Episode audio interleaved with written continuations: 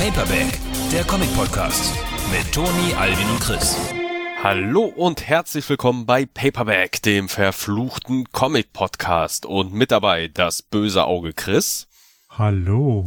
Der Replikanten-Alien Toni. Hallo. Und ich bin die Turbo-Oma Alvin. Wrum?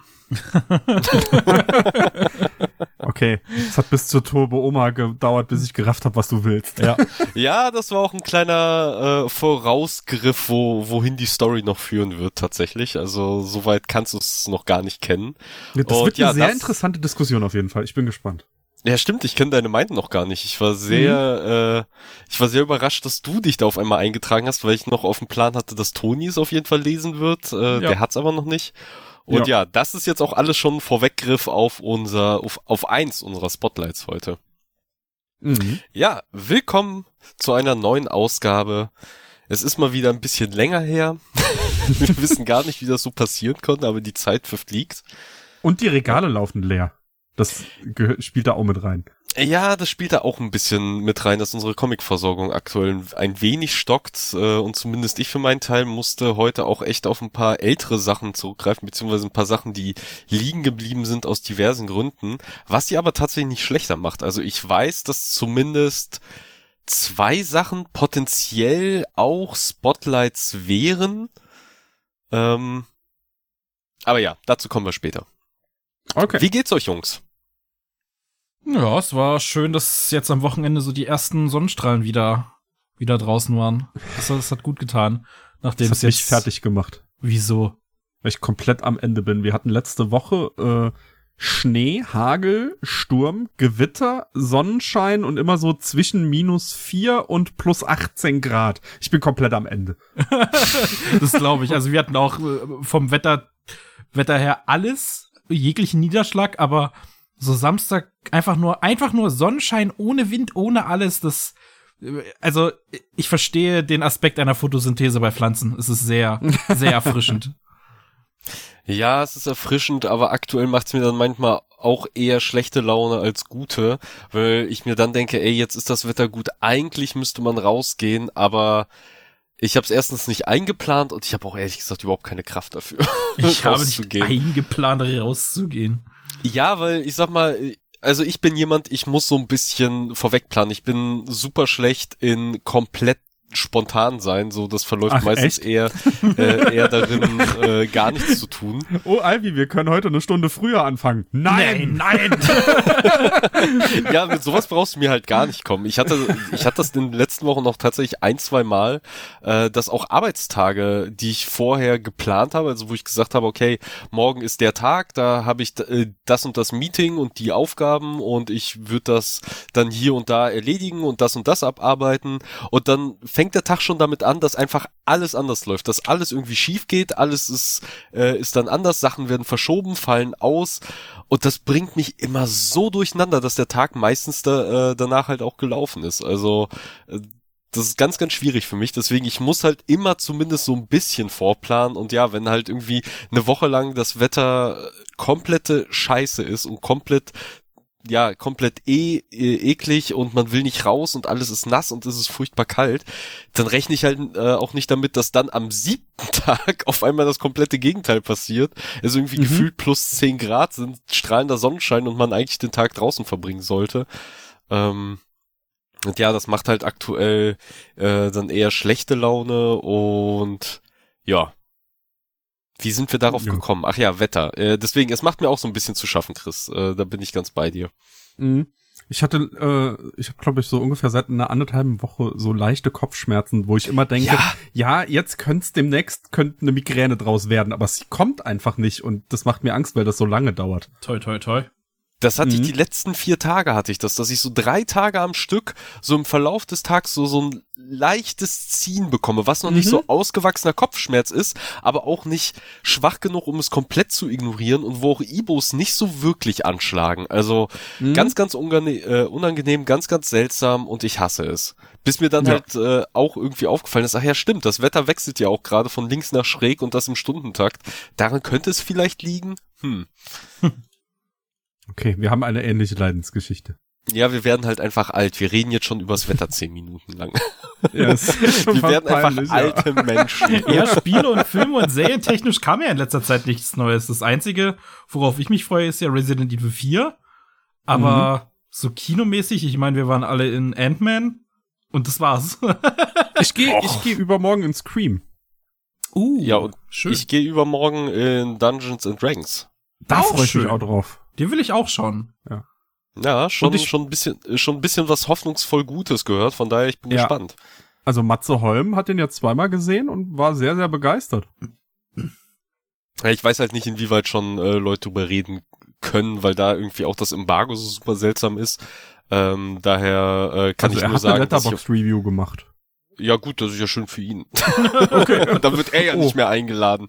Äh, aber ich werde da äh, die Leute jetzt erstmal nicht namentlich nennen, aber ich habe da auf jeden Fall schon Positives von äh, gehört und bin sehr gespannt drauf, hab da wirklich Bock drauf.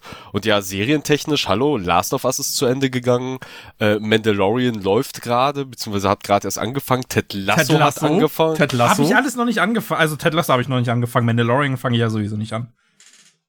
Du bist einfach ein schlechter Mensch. Also wirklich, Mandalorian könntest du dir geben, ruhig. Ich habe die Also- erste Staffel gesehen. Ich fand die ja auch toll. Ja, dann guck Ja. mal die zweite Staffel, guck dann äh, Ja. drei Folgen von äh, Boba Fett, den Rest kannst du dir kneifen und dann guck die dritte Staffel. Ja, Mhm. das Dumme ist, man muss halt drei Folgen von Boba Fett gesehen haben, sonst versteht man nicht so wirklich den Übergang von Staffel 2 und 3. Das ist halt, das haben die leider ist echt schon ein bisschen, bisschen bescheuert dumm, ja. gemacht. Und die Naja. Last of Us Serie war toll. Mhm. Also Die war sehr toll. Ich habe aber echt ein bisschen Angst vor der zweiten Staffel. ich habe Angst vor der Ähm, Rezeption der zweiten Staffel. Ja, genau das ist es halt, weil wenn sie es halt wirklich, also das Spiel bietet es ja wirklich an, es, äh, es in zwei Staffeln zu verarbeiten, weil das Spiel von, von der Struktur her eigentlich so aufgeteilt ist, dass man da einen guten Cut äh, in der Mitte setzen kann. Mhm. Und dann wird die, die dritte Staffel wird dann komplett in der Luft zerrissen.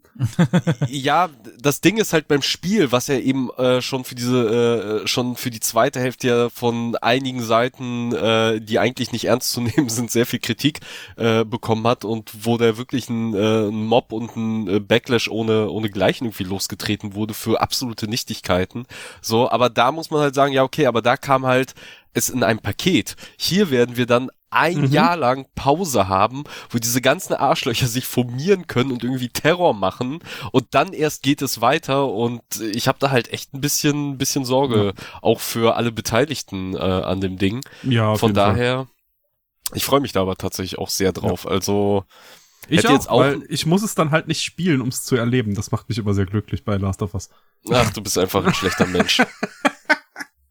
Weil ja, genau halt dieser, so. dieser, die, dieser Cut war genau der Punkt, wo ich gedacht, gemerkt habe, oh, das, das war jetzt die Hälfte des Spiels. Und das, dann habe ich aufgehört.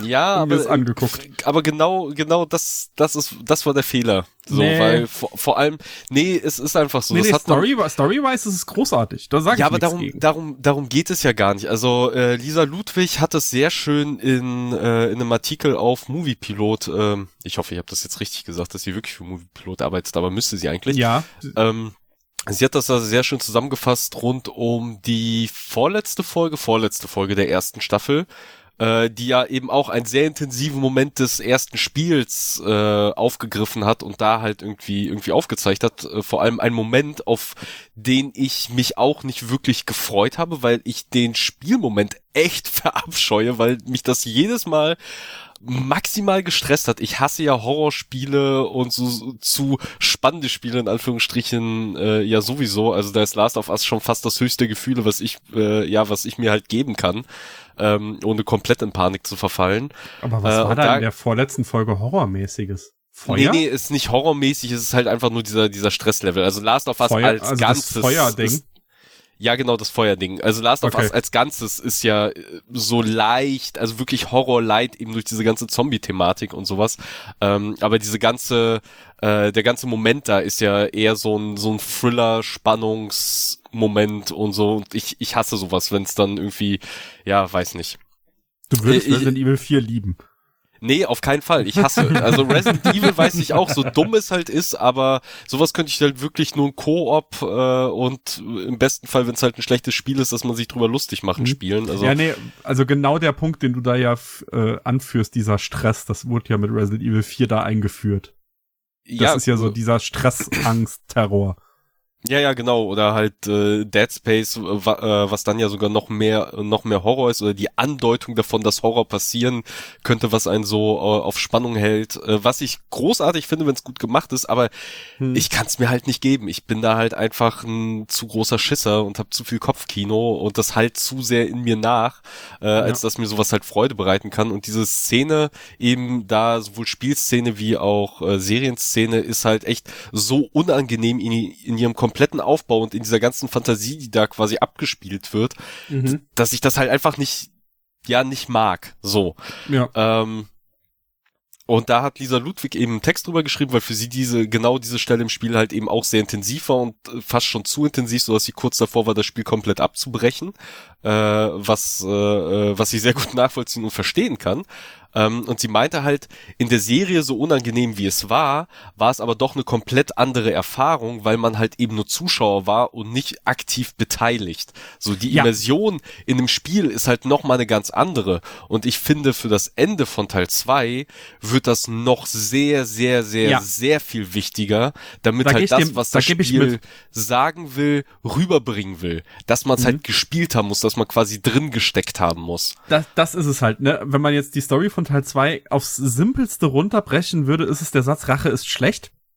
So, der, und das hat man ja in Filmform schon hunderttausendfach gesehen. Und Last of Us 2 macht das halt großartig durch diese interaktive Interaktivität. Plus halt den Kniff, den sie machen, den wir, ich glaube, man könnte es sagen, aber wir lassen es Nee, jetzt nee, nee, einfach nee, mal, nee, falls nee. es wirklich noch, Wir, wir, wir halten jetzt hier schön die Schnauze, wir werden nicht zu, ja. äh, äh, zu Obwohl, der, detailliert. Dis der Discord hat gesagt, wir, wir sollen nicht immer so rumeiern. Ja, aber trotzdem nicht, nicht bei dem Nee, Thema. klar, also, klar, nee, nee, das, äh, ich sag mal, viele Fall Leute werden jetzt vielleicht, ja, Ja, nee, sie machen halt einen sehr interessanten Kniff zusätzlich zur Interaktivität und das war schon cool. Und da bin ich sehr gespannt, wie es in Serienform funktioniert, weil man sagt ja, also viele haben gesagt, wenn man Last of Us das Spielerische wegnimmt, wäre es nur eine durchschnittliche Story. Und ich finde, die Serie, die erste Staffel hat da jetzt gezeigt, dass das gar nicht mal so sehr ist. Also ich habe vor allem, was ich sehr amüsant fand, war bei TikTok. Ähm, ganz, ganz viele Buch-TikToker, wo ich gesehen habe, äh, wo sich das war halt so ein dummes Meme. Also einer hat es natürlich übertrieben, dann wurde sie halt von allen verarscht, weil die hat sich so guter Sprech äh, darüber aufgeregt, dass ähm, Gamer es wagen, die ganze Zeit die guten Stories zu gatekeepen, weil sie dachte, Gamer zocken den ganzen Tag nur Call of Duty und Mario Kart und das hätte keine Story und sie hat jetzt erst gerafft, dass Videospiele eine Story haben. Also eigentlich hat sie was Cooles gelernt, hat's halt nur maximal dumm ausgedrückt, weil ja, man redet super oft über Stories und sonstiges, aber egal, aber auf jeden Fall Last of Us hat eigentlich bewiesen, dass es funktioniert und da bin ich jetzt mal auf die zweite Staffel gespannt, auch wenn mir die ähm, Kommentare unter Neil Druckmans Post, wo es angekündigt wurde, schon gesagt haben, ey, das wird eine richtige Shitshow, was das Internet angeht. Ja, und ich hoffe, die wissen, was sie da halt tun und werden halt vor allem äh, alles dafür geben, ihre Darstellerinnen und Darsteller halt vor Ja. diesen Idioten halt zu schützen, weil äh, wenn man halt gesehen hat, was den Synchronsprecherinnen, also vor allem den Synchronsprecherinnen und nicht den, äh, nicht nur den, ich glaube Sprecher waren gar nicht so sehr betroffen. Ich glaube, der Hass ging vor allem auf die Sprecherinnen ähm, was die halt irgendwie da erdulden mussten an, an Scheiße, die ihnen entgegengeflogen kommt. Also ich hoffe, die wissen, was sie da tun. Aber eigentlich Ja. sollten sie damit ja genug Erfahrung gesammelt haben. Und ähm, ja, Last of Us. Wie sind wir jetzt zu Last of Us abgedriftet? Serien, die Ähm, letzter Toni Zeit. hat Ja, gesagt, stimmt. es kam in letzter Zeit nichts. Dann Ja, Toni hat sich beschwert. Ja, es kam nichts Neues, Gutes. Ja, aber man kann auch altes Cooles genießen. Ich genieße Ja. zum Beispiel gerade Persona 5 Strikers, um da halt ein Update zu geben. Also ich bin meiner Persona-Sucht bin ich äh, habe ich immer noch nicht abgestreift. Äh, ich habe nur ein neues neues Ziel entdeckt und Strikers habe ich ja schon sehr lange vor mir hergeschoben, weil nach dem äh, nach Persona 5 Royal hat es irgendwie nicht so wirklich Klick gemacht. Jetzt ist, glaube ich, ein Dreivierteljahr oder sowas vergangen, seit ich das letzte Mal Mhm. angemacht habe. Und ja, ich bin voll drin. Also mit so ein bisschen Abstand funktioniert es dann ganz gut, weil man eben nicht mehr alle Details so genau im Kopf hat, was, äh, was das Interface oder was die Mechaniken halt angeht. Und das Spiel versucht ja wirklich sehr, sehr viel äh, vom von der Vorlage, also vom äh, Vorgänger, vor allem es ist ja quasi eine Fortsetzung, also es ist ja schon eine richtige Fortsetzung auch der Geschichte, nur halt eben mit einem anderen Spielgenre. Äh, und es versucht halt eben diesen Stil und diesen Style und die Aufmachung und den Ton des Vorgängers wirklich so gut es geht zu treffen, obwohl es andere Entwickler sind. Ähm, und das machen die halt wirklich ganz gut. Also ich genieße das Spiel sehr. Ich bin jetzt kurz vorm Ende. Äh, und ich muss sagen, also ich hätte nicht gedacht, dass da so viel Liebe zum Detail in diesem Spiel drin stecken wird und vor allem eben auch so viel Liebe zum Vorgänger, weil es wirklich auch wieder diese, dieses Zweigeteilte ist, äh, dass du halt dieses ganze Socializen und die Story vorantreiben und Interaktion mit deinen ganzen Leuten hast und auf der anderen Seite dann die Gameplay-Passagen im Dungeon. Nur, dass es hier dann eben bei diesem ganzen Socializing-Ding meistens ist, Sequenzen äh, gucken, zuhören, ab und zu eine Antwort geben, von A nach B hin und wieder mal laufen und das war's. Und damit kannst du halt teilweise zwei Stunden verbringen, bevor es dann wieder ins eigentliche, richtige Gameplay geht. Äh, was mich überrascht hat. Also hätte ich nicht erwartet. Ich dachte, es sei vielmehr dieses Dynasty Warriors Ding und ein bisschen kopfloser und ein bisschen seichter von der Erzählung her, aber es ist halt gar nicht. Und ich mag sehr die neuen Elemente und ich kann es jedem Persona 5 Spieler, der das noch nicht gespielt hat, aus Gründen auch empfehlen. Ähm, ja, und man soll sich auch keine Sorgen machen, dass es halt kein RPG mehr ist. Also die meisten Regeln, die man aus dem RPG ke äh, kennt, haben sie versucht hier in dieses andere Gameplay zu implementieren. Und ich sag mal, wenn man es, also wenn man es auf leicht stellt, sollte auch das Gameplay kein Problem mehr sein. Und sobald man es einigermaßen gerafft hat, was aber ein bisschen dauern kann, äh, macht es sogar zeitweise echt Spaß, sich da durch die Massen durchzuprügeln. Das war jetzt ein echt schöner Satz. Ähm, wenn man es einigermaßen gerafft hat, macht es sogar ein bisschen Spaß. Ja, also mir machen halt diese, ich habe schon so eine Ader für diese Dynasty Warriors Spiele, aber ich kann das in der Regel nie lange spielen. So, ich kann Nee. das vielleicht mal ein Stündchen äh, oder maximal anderthalb, zwei Stunden, aber nie so wirklich lange und es kommt ein, ja, es kommt seltener Spaß auf, zumindest alleine. Im, im Mhm. Koop ist es nochmal eine andere Geschichte. ja, das ist Aber- dann ja was ganz anderes, ja. Genau, aber das Spiel macht es eigentlich schon ganz richtig, also zumindest auf dem äh, leichten Schwierigkeitsgrad, auf dem ich es spiele, weil da dauern die Dungeons halt wirklich meistens so eine bis anderthalb Stunden, dann ist man in der Regel auch durch damit und kann dann quasi weitermachen. Ähm, und ja, und am Anfang raffst du halt gar nichts. Also das, das Spiel wirft dir wirklich alles mögliche an Systemen an Kopf in Form von einfach irgendwelchen Texttafeln und die du lesen musst, während du versuchst gerade noch zu begreifen, was auf diesem Bildschirm passiert, weil dir halt eben 200 verschiedene Gegner äh, vorgeworfen werden. Äh, und am Anfang ist es halt einfach nur, okay, ich drücke jetzt irgendwelche Buttons und hoffe auf das Beste. Äh, und ich dachte auch wirklich, okay, dieses Spiel kann man eigentlich gar nicht aktiv wirklich gelenkt spielen. Und mit der Zeit, äh, wenn man auch so ein bisschen mehr Gegnervariation hat, wenn man auch mal gegen ein paar weniger Gegner gekämpft hat, wenn äh, wenn es irgendwann äh, an einigen Stellen Klick macht, versteht man, was man da eigentlich macht und wie man es macht. Und dann kommt auch sowas wie Spaß auf. Oder kann sowas wie Spaß aufkommen, wenn man es halt gereilt hat. Aber Hm. selbst wenn nicht, wie gesagt, dann kann man sich da auch einfach äh, durch Button mashen in der Regel, äh, um dann halt den Rest der Geschichte halt mitzubekommen, weil ja, auch die lohnt sich. Also ich finde, das ist eine schöne Weitererzählung und Erweiterung bisher an das, was halt es bei Persona 5 sonst so gab. Okay. Ich hänge noch ein WoW, aber damit will ich jetzt niemanden an, äh, zulabern. ich komme da nicht von los. Na gut, jetzt habe ich als einziger hier über, über Spiele gelabert. Ja, Naja, nächstes Mal, wenn Resident Evil dann draußen ey, ich ist. Oh, seit ja, stimmt, Dezember stimmt. nichts mehr anderes. gut, ja, nächstes Mal äh, könnt ihr über Resident Evil erzählen, da kann ich ja maximal noch ein Fazit über Persona 5 geben, wenn ich es äh, vermutlich in den nächsten Tagen durchgespielt habe dann auch. Mhm. Und dann könnt ihr schön über Resident Evil frohlocken. Ja. Dann kommen wir doch mal zu den News, denn dieses Mal haben wir tatsächlich einiges an Meldungen, auch wenn sie vermutlich alle ein bisschen kleiner ausfallen. Aber fangen wir doch damit an und beginnen erstmal mit ein paar Trailern. Den Anfang macht ein Anime. Ein Anime, dessen Manga-Vorlage demnächst, nee, ich glaube, die ist sogar schon bei uns erschienen, oder? Wenn er, Äh, ich Also noch nicht. es war auf jeden Fall in der aktuellen Panini-Vorschau mit drin. Ich Ja, weiß okay. jetzt nicht, ob's März oder April rauskommt. Ja, nee, ich Also es glaube, kommt war jetzt. Genau, aber es kommt demnächst äh, Ranking of Kings. Davon ist die Rede. Der Anime, der einer meiner Lieblingsanimes des letzten Jahres war.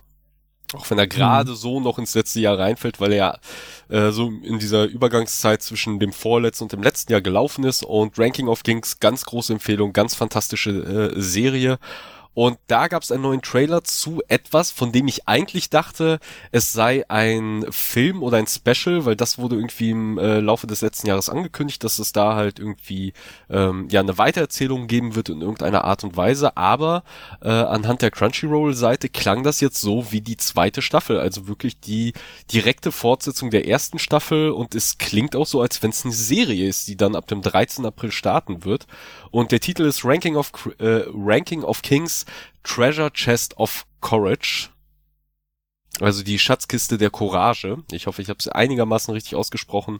Und ja, wie gesagt, wird ab dem äh, 13-14. April äh, dann ausgestrahlt starten, vermutlich dann noch zeitgleich bei uns über Crunchyroll abrufbar sein. Wenn ich das hier richtig verstehe. Kann man sich geben, sieht halt weiterhin so wunderschön aus wie auch die erste Staffel. Und ja, wer die erste Staffel noch nicht gesehen hat, ganz große Empfehlung, guckt da mal rein. Gibt es auch mit deutscher Tonspur, die ich auch wiederum sehr empfehlen kann. Also spätestens zum Manga lese ich rein und dann werde ich entweder, also ich gehe sehr stark davon aus, dass ich dir eh recht gebe und dann sage, hm, warum habe ich da noch nicht früher mit angefangen? und dann sagst du mir wieder, was für ein schlechter Mensch ich bin.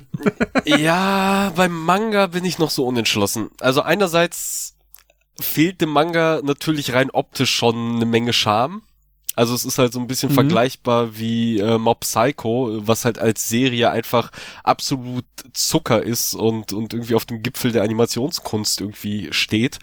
Und dann hast du halt die Vorlage, die von One selber gezeichnet ist und nun mal das ist, was sie ist, aber äh, wo es halt eben hauptsächlich um die Geschichte geht, äh, die das Ganze halt durchträgt und die trotzdem fantastisch ist, auch wenn die Zeichnungen halt einfach ein bisschen kruder aussehen.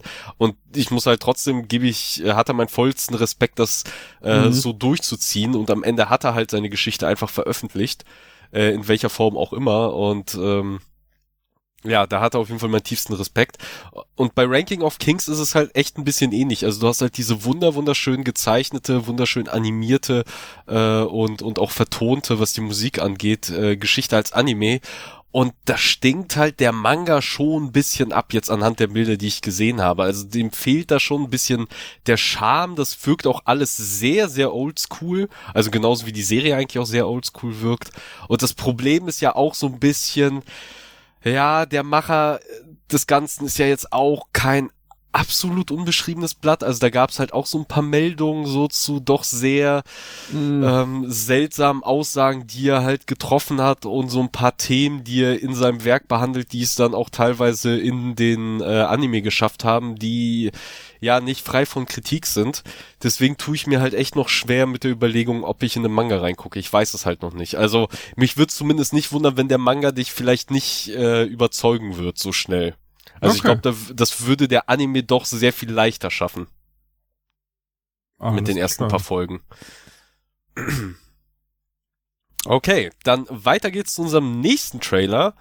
Und äh, das zählt auch als Comic-Adaption, weil die äh, Vorlage ist ja, oder der Ursprung äh, ist ja ein Comic schlussendlich. Und zwar geht es um die Teenage Mutant Ninja Turtles, wo schon wieder ein neuer Film äh, kommen wird. Also es wurde, glaube ich, letztes oder vorletztes Jahr wurden so mehrere Projekte gleichzeitig angekündigt, darunter halt zwei Animationsfilme. Und das ist jetzt der zweite. Der erste müsste Rise of the Teenage Mutant Ninja Turtles gewesen sein, äh, der ja auf Netflix veröffentlicht wurde. Was ein bisschen doof ist, weil es die das Ende der äh, zu dem Zeitpunkt aktuellen Animationsserie ist, die wir bei uns nirgendwo so wirklich gucken können, äh, vollständig. Und ja, das Ding war wiederum Netflix exklusiv, dieser Endfilm, und ist auf Netflix verfügbar, aber bringt einem halt herzlich wenig, wenn man die Serie dazu nicht gesehen hat. Es ist alles tragisch, weil Rise of the Mutant, äh, Teenage Mutant Ninja Turtles sieht wirklich gut aus. Ich habe die ersten paar Folgen davon gesehen. Ähm, man muss sich ein bisschen an den Stil gewöhnen, man muss es, äh, man muss offen dafür sein, aber wenn man offen dafür ist, kriegt man da eigentlich echt eine toll gemachte und kreative und wirklich auch geil animierte Serie äh, zum Ende hin präsentiert. Ähm, und ja, jetzt kommt halt das nächste Ding und zwar von niemand anderem als Seth Rogen, der eine CG Animation, äh, der ein CG Animationsfilm äh, gemacht hat oder machen lässt aktuell noch. Und da kam der erste Trailer raus und wie auch schon die ja das äh, die Teaser beziehungsweise die Teaser Bilder und die Teaser Plakate vermutet haben, wurde sich äh, oder wurde halt die Gunst der Stunde genutzt, die äh, Into the Spider-Verse geschaffen hat, dass Animationsfilm halt eben nicht aussehen muss wie Pixar und trotzdem Erfolg, äh, erfolgreich sein kann. Und auch ja, die Turtles haben sich äh, haben sich mitreißen lassen, äh, waren mutig genug und das Ding sieht einfach fantastisch aus. Ja.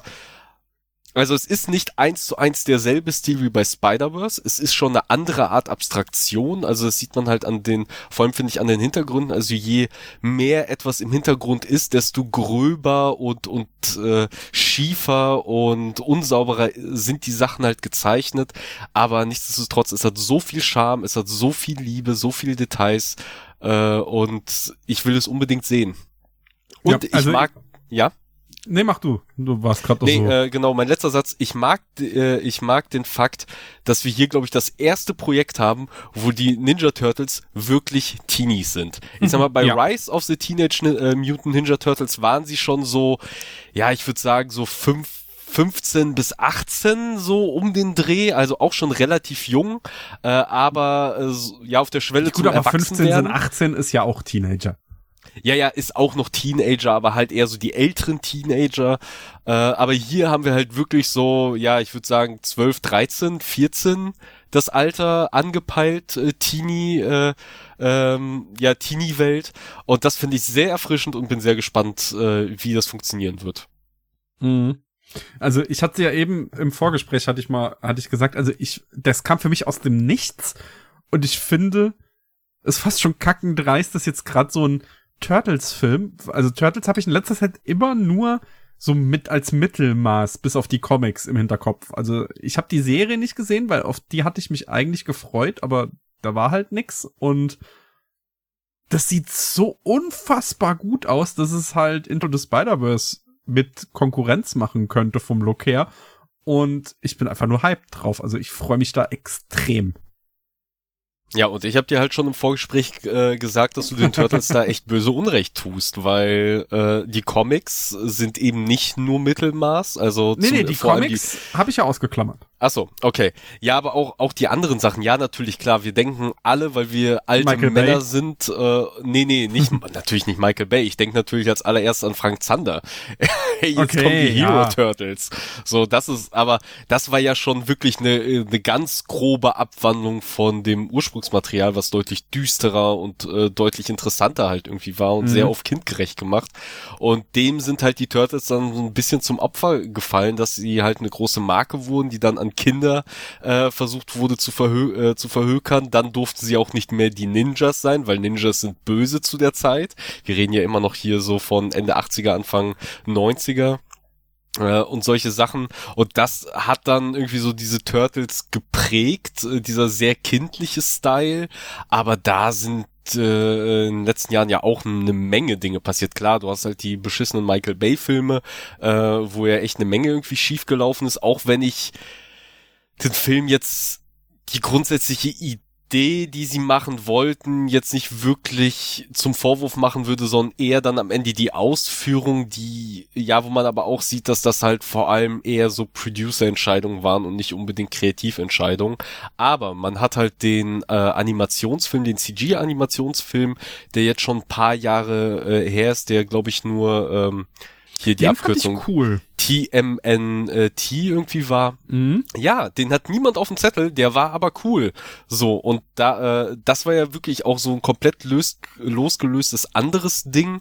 Dann hattest du die diversen Serienversuche der Turtles, die halt auch jedes Mal ein bisschen anders aussahen. Du hast halt die, äh, diese Live-Action-Serien, die halt alle ein bisschen trashig und scheiße waren. Äh, dann hattest du aber auch äh, Animationsserien, die dann eher so in diese klassische X-Men-Serienrichtung gegangen sind und so ein bisschen düster düsterer und erwachsener waren. Dann hattest du halt die Rice, äh, die Rice-Geschichte, die dann mehr so ein bisschen Anime-esk war. Äh, du hattest auch eine CG-Serie, die wiederum äh, ihr eigenes Ding gemacht hat und auch ihre Qualitäten hatte. Und für die damalige Zeit als CG-Serie auch gar nicht mal so hässlich war. Also wenn ich mir überlege, was Mhm. sonst äh, sonst so für CG-Serien da ihr Unwesen getrieben haben. Und ich finde, das ist halt nur schlüssig, dass sie jetzt sagen, okay, äh, jetzt wo uns diese Tür für diese kreative Freiheit aufgestoßen wurde, dass auch Producer nicht mehr sagen oder Geldgeber nicht mehr sagen, nee, das ist uns zu gewagt, macht mal lieber den Einheitsbrei Disney-Look, äh, finde ich, ist das halt nur nachvollziehbar, äh, dass das halt den Weg gegangen ist, weil das jetzt sehr, sehr viele tun. Also die Turtles sind ja nicht die einzigen. Der gestiefelte Kater 2, den ich auch immer noch nicht gesehen habe. Ja, das macht mich wahnsinnig, dass ich den noch nicht gesehen habe. äh, die haben es ja, die haben es ja auch gemacht und sind damit halt erfolgreich gewesen. Das ist halt eben das äh, der schöne Effekt, den man sieht, dass sich halt dieser Mut, mal einen anderen Style äh, zu nehmen, mal mal wirklich kreativ sich was einfallen zu lassen, mal ein bisschen eigenständiger zu sein, äh, eine eigene Bildsprache, eine eigene Idee irgendwie zu entwickeln äh, und und so äh, ja klassische klassisches Handwerk, klassische Motive, klassische Tugenden äh, der Animation irgendwie in, in, in diese neue Technik einfließen zu lassen, dass sich das halt einfach auszahlen kann und auszahlen wird. Und ja, aktuell hat halt eben vor allem Disney Pixar gerade hart das Nachsehen, weil Ja. Ja, ihre Filme aus dem letzten Jahr, also da ist nichts so wirklich von hängen geblieben. Also es ist halt wirklich der gestiefelte Kater 2, über den die meisten Leute äh, gefühlt reden äh, und auch immer noch reden. Oder halt solche Sachen wie Pinocchio, die dann halt äh, den Stop-Motion-Weg gegangen Äh, sind. was hat denn denn Oscar gewonnen? den Oscar del Pinocchio. Toros, oder? Ah, Del Ja. Toro, okay. Ja, Nicht Pinocchio. Da- der, nicht der Disney. Der hat eine ja, ja, nicht Himbeere der Ja, ja, klar, Pinocchio. nee, ich rede schon vom Stop-Motion Pi- äh, Pinocchio, dem guten Film. Ähm, und ich finde, das ist eine sehr schöne Entwicklung, dass Animation jetzt endlich diesen Push bekommen hat äh, und ja die Grenzen einfach erweitert hat. Aber ja, blöderweise hat aktuell Disney das Nachsehen, was sehr eigentlich auch irgendwo ja ein bisschen traurig ist, beziehungsweise da ist halt Karma, was zurückschlägt, weil eigentlich Disney die hätten sein müssen, die diesen Stil, diesen Style äh, salonfähig machen. Also äh, die Spider-Verse-Macher waren ja jetzt nicht die ersten, die mit dieser Idee um die Ecke gekommen Mhm. sind, aber sie waren halt die ersten Großen, die das Ganze halt eben salonfähig gemacht haben. Und Disney hätte das Jahre vorher schon machen können, weil ihren, in ihren kleinen Ah? Projekten, in ihren Shorts, hatten sie genau sowas schon Jahre vorher gemacht, was wiederum die Spider-Verse-Macher am Ende ja auch mit inspiriert hat, in diese Richtung zu gehen. Sie haben sich halt nur nie getraut, daraus wirklich mal einen Langfilm zu machen. Und Mhm. tja, Pech gehabt. Sowas passiert halt, wenn du versuchst, alles irgendwie in, in eine Formel zu pressen, die immer wieder äh, Geld generiert. So, Ja. also Marvel hat ja genau dasselbe Problem aktuell, so ein bisschen. Hm. Naja, äh, wir sind aber komplett vom Thema abge äh, abgeschwiffen. Toni, was hast du denn zum T äh, Teenage Mutant Ninja Turtles Film? Wunderschöner Trailer. Ähm, und bin echt gespannt. Ich weiß nicht, ob das so ein Film ist, den ich im Kino schauen werde. Also ob es mich dann da reinzieht, aber äh, ähnlich halt wie beim gestiefelten Kater wird das Ding geschaut, sobald verfügbar. Ja, ich glaube, ich gehe ins Kino. Ich sag mal, beim gestiefelten Kater bereue ich sehr, dass ich diese, diese eine Preview, äh, diesen, ähm, diese eine Preview-Vorstellung irgendwie drei Wochen vor Kinostart damals nicht mitgenommen habe und ärgere mich jetzt im Nachhinein doch sehr. Ähm, aber ich glaube, Turtles lasse ich mir nicht entgehen. Wann soll der nochmal kommen? Äh, Im Sommer. Diesen Juni, Sommer. Juli, irgendwie sowas, August. Ja, ja, diesen Sommer. Schön. Und dann ein halbes Jahr später kommt dann auch schon äh, Spider-Verse 2. Na, im Oktober, glaube ich. Ich glaube im Dezember. So spät. Äh, ich bin mir aber nicht sicher. Nimm, äh, nimm mein Wort jetzt nicht für voll, weil die haben den ja auch nochmal geschoben. Das stimmt, ja. So, dann kommen wir zum nächsten Mann. Jetzt haben wir doch über diese kurzen Sachen viel zu lange gequatscht. Aber das sollte schnell gehen, denn Zack Snyder kündigt wieder irgendwas an. Das ist die Überschrift, die ich hier im Dokument stehen habe. Und ja, genau das ist es. Zack Snyder kündigt irgendwas an. Der ist ja gerade beschäftigt eigentlich mit einem Film, hat gesagt für für Netflix irgend so ein Sci-Fi-Ding, keine Ahnung mehr wie das heißt, äh, wo er auch irgendwie ständig irgendwelche Schnipsel und Bilder, die nichts aussagen, irgendwie postet, hat angekündigt, dass es dazu irgendein Spiel geben soll, während seine Spider-Verse Army James Gunn fertig macht, von wegen was es soll, dass er Snyderverse äh, Army. ja, dass er äh, Zack Snyder irgendwie komplett ignoriert oder sein Vermächtnis kaputt macht, wo ich mir denke, ach Leute, echt ernsthaft, äh, holt euch einen Joint und äh, kommt runter. Was soll die Scheiße? und äh, ja, Zack Snyder schürt jetzt so ein bisschen weiter das Feuer, denn er hat halt irgendeinen komischen Trailer an, äh, rausgehauen, der irgendwie was ankündigt, was im April, glaube ich, stattfindet, Save the Date und ähm, Darkseid befiehlt euch, ey, kein blassen Schimmer, was es ist. Und ehrlich gesagt, ist es mir auch irgendwo scheißegal. Ich weiß nur, es wird am Ende Ja. wieder Ärger geben. Auf der einen Seite ja, auf der anderen Seite, ich, ne, ich weiß jetzt, ne, das DC-Universum geht da so rum. Das ist, ich bin beim Justice League Snyder Cut so ein bisschen in der Amazing Spider-Man 2 Situation, dass ich verstehe und es ist vermutlich die, die beste Entscheidung ist, da jetzt endlich weiterzugehen. Aber irgendwie würde ich trotzdem gerne wissen, wie es auch weitergegangen wäre. Wenn Ich verstehe. wie ich das meine. Ich, ja, ich verstehe voll, was du meinst, weil ähm, der Snyder Cut hat ja doch dann sehr viel aufgebaut, was für, für spätere Zeit oder für spätere Filme dann wichtig geworden wäre. Allein die ganze Flashpoint-Thematik, die da ja angerissen wird, die zum geringen Teil wahrscheinlich noch in dem Flash-Film vorkommen wird, aber allein dieses Darkseid ähm, Ja. Thema ist ja an sich. ja, war ja, war, war ultra gut umgesetzt im Snyder Cut, das, das kann man nicht leugnen. Aber dass er sich halt immer noch so an dieses daran klammert, dass er da nicht loslassen kann, dass er da immer noch mit seinem Darkseid irgendwas auf dieser komischen Social Media Plattform, die kein Schwanz außer ihm wahrscheinlich nutzt, postet, da denke ich mir auch so, och, ey, ist halt, na gut, es ist halt Twitter. nee, der postet ja, Ja. hier auf dieser Vero, Velo Plattform Ja, aber er Ganz hat auch viel. auf Twitter gepostet. Ja, natürlich, aber auf, auf der anderen ist er ja auch hyperaktiv und ähm, postet ganz viele Ausschnitte und Schnipsel und bla. Ja, und das ist halt sowas, was ich halt echt ist nicht halt verstehe, Mühe. Was mir hart auf den Sack geht. Also zumindest ist es bei diesem äh, Netflix-Ding, äh, Netflix-Projekt so, weil äh, es geht mir halt deswegen auf den Sack, weil ich betreue ja mit unter anderem eine Kinosendung und wir suchen halt regelmäßig News und das kommt alle paar Wochen, kommt, äh, kommt dann wieder, hier, Zack Snyder hat doch wieder irgendeine News gedroppt, dann gucke ich nach, ja, es ist wieder irgendein nichtssagendes Foto oder eine Slow-Mo-Kameraeinstellung von drei Sekunden, wo man eine Person sieht, ohne jeglichen Kontext. Cool. So. Und ich mir denke, was soll das Typ? Mach deine Arbeit, mach sie fertig und präsentier sie ordentlich. Was soll dieses ständige Phishing nach Compliments und äh, keine Ahnung, irgendwie deine Snyder Army da äh, besänftigen und anfüttern, dass die halt irgendwie Randale laufen. Genauso wie jetzt diese Ankündigung. Okay, es kommt etwas zum Snyderverse, so was weiß ich, von mir ist ein Animationsfilm, der das Ganze dann zu Ende bringt oder so ein Was wäre wenn erzählt äh, oder eine Dokumentation, kein Plan. Ist ja ist ja auch vollkommen okay. Ich habe keine Gefühle dafür, so ich werde auch nie welche dafür entwickeln, aber ihr zum Beispiel habt dafür welche und auch ein gewisses Interesse und je nachdem was es ist, habt ja vielleicht ich auch Interesse. Aber warum dann nicht direkt Ankündigungen? Warum, warum diesen Hype-Train erstmal ins Rollen bringen? Das hat er doch gar nicht nötig. Hätte das einfach direkt frontal gesagt und angekündigt, so hätten sich alle freuen können und gut ist. Nee, stattdessen ist diese, diese Maschine wieder befeuern, denen wieder Futter geben, damit die wieder irgendwelchen Shit ins Internet posten und irgendwelche Leute beleidigen, die damit nichts zu tun haben und sich wieder auf irgendwas freuen können und irgendwelche, ja, was wäre wenn, um danach irgendjemandem die Schuld zu geben, dass es halt nicht so ist. Ach Mensch, das, das ist einfach nur etwas, was mich ermüdet und mir diesen Typen auch immer unsympathischer macht, leider. Kann ich verstehen. Ja, mit den Snyders haben wir es ja nicht so. Aktuell nicht Ja. mehr. Sie haben Ja, sich selber das- entthront, leider. Das ist ein bisschen, bisschen traurig, der Fluch des Snyders. Aber gut, warten wir mal ab. Vielleicht, vielleicht kommt er ja. Die Frage ist, was kommt da? Also, ich sage ja, wenn es am Ende eine Doku ist, wo dieser ganze Scheiß mal aufgerollt wird, der passiert Das ist. wäre witzig.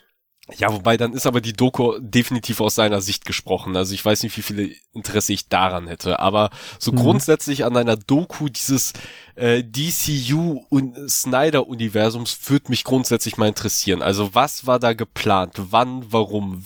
Warum wurden welche Entscheidungen getroffen? Was ist am Ende schiefgelaufen? Mhm. Äh, da hätte ich echt äh, Interesse dran. Aber alles andere ja, eher nicht so. Mal gucken. Okay. Gut. Aber wenn wir schon bei DC sind, gibt's auch eine gute Nachricht, denn ja, Batman Caped Crusader. Ich glaube, wir hatten sogar damals die Ankündigung hier im Podcast gehabt. Dann hatten wir, glaube ich, das erste Bild hier im Podcast gehabt und dann hatten wir äh, äh, die Nachricht, dass die Serie abgesägt wurde von HBO Max. Hatten wir dann auch hier im Podcast gehabt, weil ja, äh, HBO bzw. Warner ist ja auf große, wir machen äh, Projekte, löschen wir jetzt komplett aus, Tour gegangen. Und ja, Batman Caped Crusader, eine Animationsserie, wenn ich mich nicht irre, die in einem sehr, sehr klassischem Stil gehalten ist und wohl uns nochmal ganz, ganz anderen Batman präsentiert.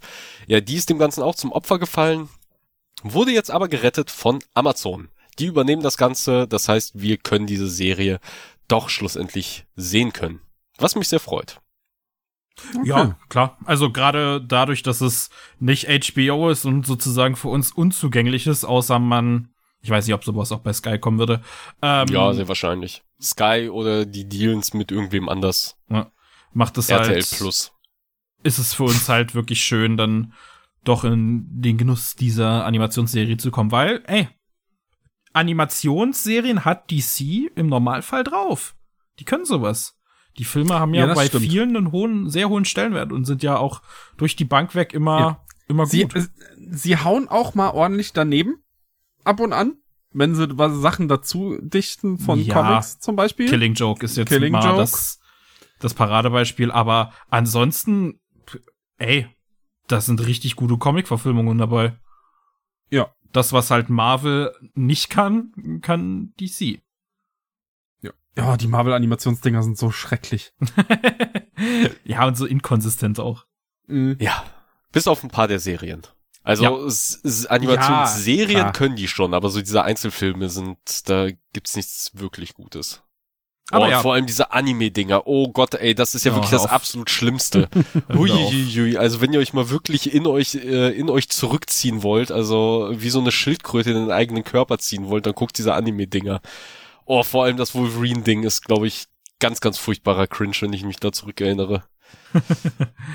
Aber ich bin gespannt auf den ersten Trailer vom Caped Crusader.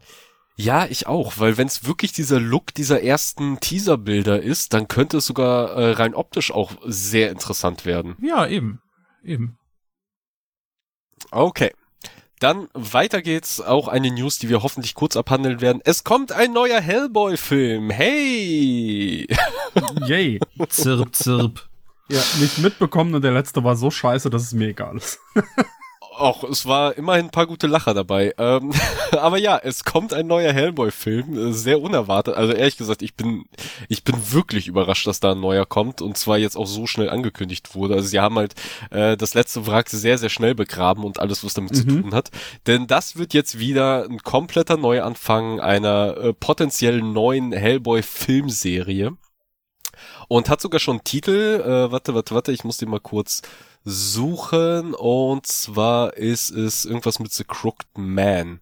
Hellboy, ja, Hellboy The Crooked Man, basierend auch auf einem Hellboy Comic, der glaube ich denselben Titel trägt.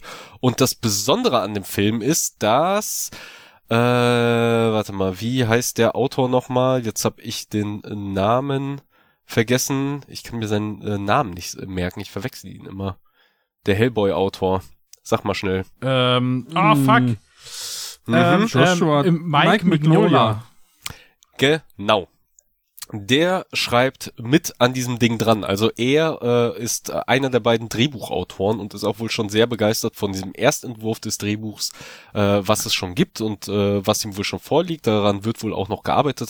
Genau, Christopher Golden ist der zweite Autor. Also die beiden zusammen übernehmen das Ganze und es soll wirklich Horror-Fantasy werden. Also ähm, Mike äh, Mignola sagt auch, das Ding wird wirklich so eine äh, Folklore-Horror-Geschichte und jetzt in dem aktuellen Entwurf ist es auch schon äh, Rated A, äh, was sie da halt machen, also wirklich so FSK 18 Content, äh, was den Horroranteil angeht. Und das wiederum ja, weckt ein bisschen Hoffnung, dass halt der ursprüngliche Hellboy-Macher auch, auch mit, Was, war er da mit an Bord? Nee, Rated A. Ja. Ach so, nee, nee, nee, das Rated R ist mir scheißegal. Äh, Ich meine eher, dass der ursprüngliche Macher mit an Bord ist und vor allem das Ding schreibt und dass es eine direkte Vorlage gibt, die wohl auch von Fans sehr geschätzt wird äh, und sehr gut sein soll, auf die sich gestützt wird. Also sie machen auch das Fass nicht riesengroß auf. Also es ist wohl, diese Geschichte ist wohl so eine für sich stehende Geschichte, spielt in den 50er oder 60er Jahren, also eben auch nicht in der Neuzeit, irgendwo ähm, in Osteuropa, wo halt Hellboy hingeschickt wurde, um diesen Crooked Man zu finden. Also das wird wohl sehr wahrscheinlich der Gegenspieler sein, wenn ich das äh, richtig verstanden habe. Genau eine dreiteilige Miniserie ist das, äh, schon ein paar Jährchen alt. Und es gibt wohl auch schon einen äh, Hauptdarsteller für den Hellboy, wenn ich das äh, richtig gesehen habe. Und zwar ist es der Darsteller Jack Casey, Casey, Jack Casey, K-E E, äh, K-E-S-Y. Kommt mir nicht sonderlich bekannt vor. Das Gesicht sieht leider auch, also es ist zumindest ein markantes Gesicht, aber es ist auch wieder mal so ein Fall von, das Gesicht sieht ein bisschen aus wie in Photoshop kleiner gemacht. äh, also ausgeschnitten und so ein bisschen äh, runterskaliert, so dass mehr Rand drumherum ist. Ähm, Er war in Deadpool Ja. 2? ich glaube, er war einer der Schergen oder irgendwie Ja, sowas bei. Deadpool oder einer der Insassen. Das, äh, wenn ich mich richtig erinnere. Aber ja, war mir jetzt nicht sonderlich, äh, sonderlich bekannt, aber ey, wird sich zeigen, ich sag mal, an, Roll, äh, an äh, Ron Perlmann wird sowieso so schnell nichts dr äh, drankommen, so leid es mir tut.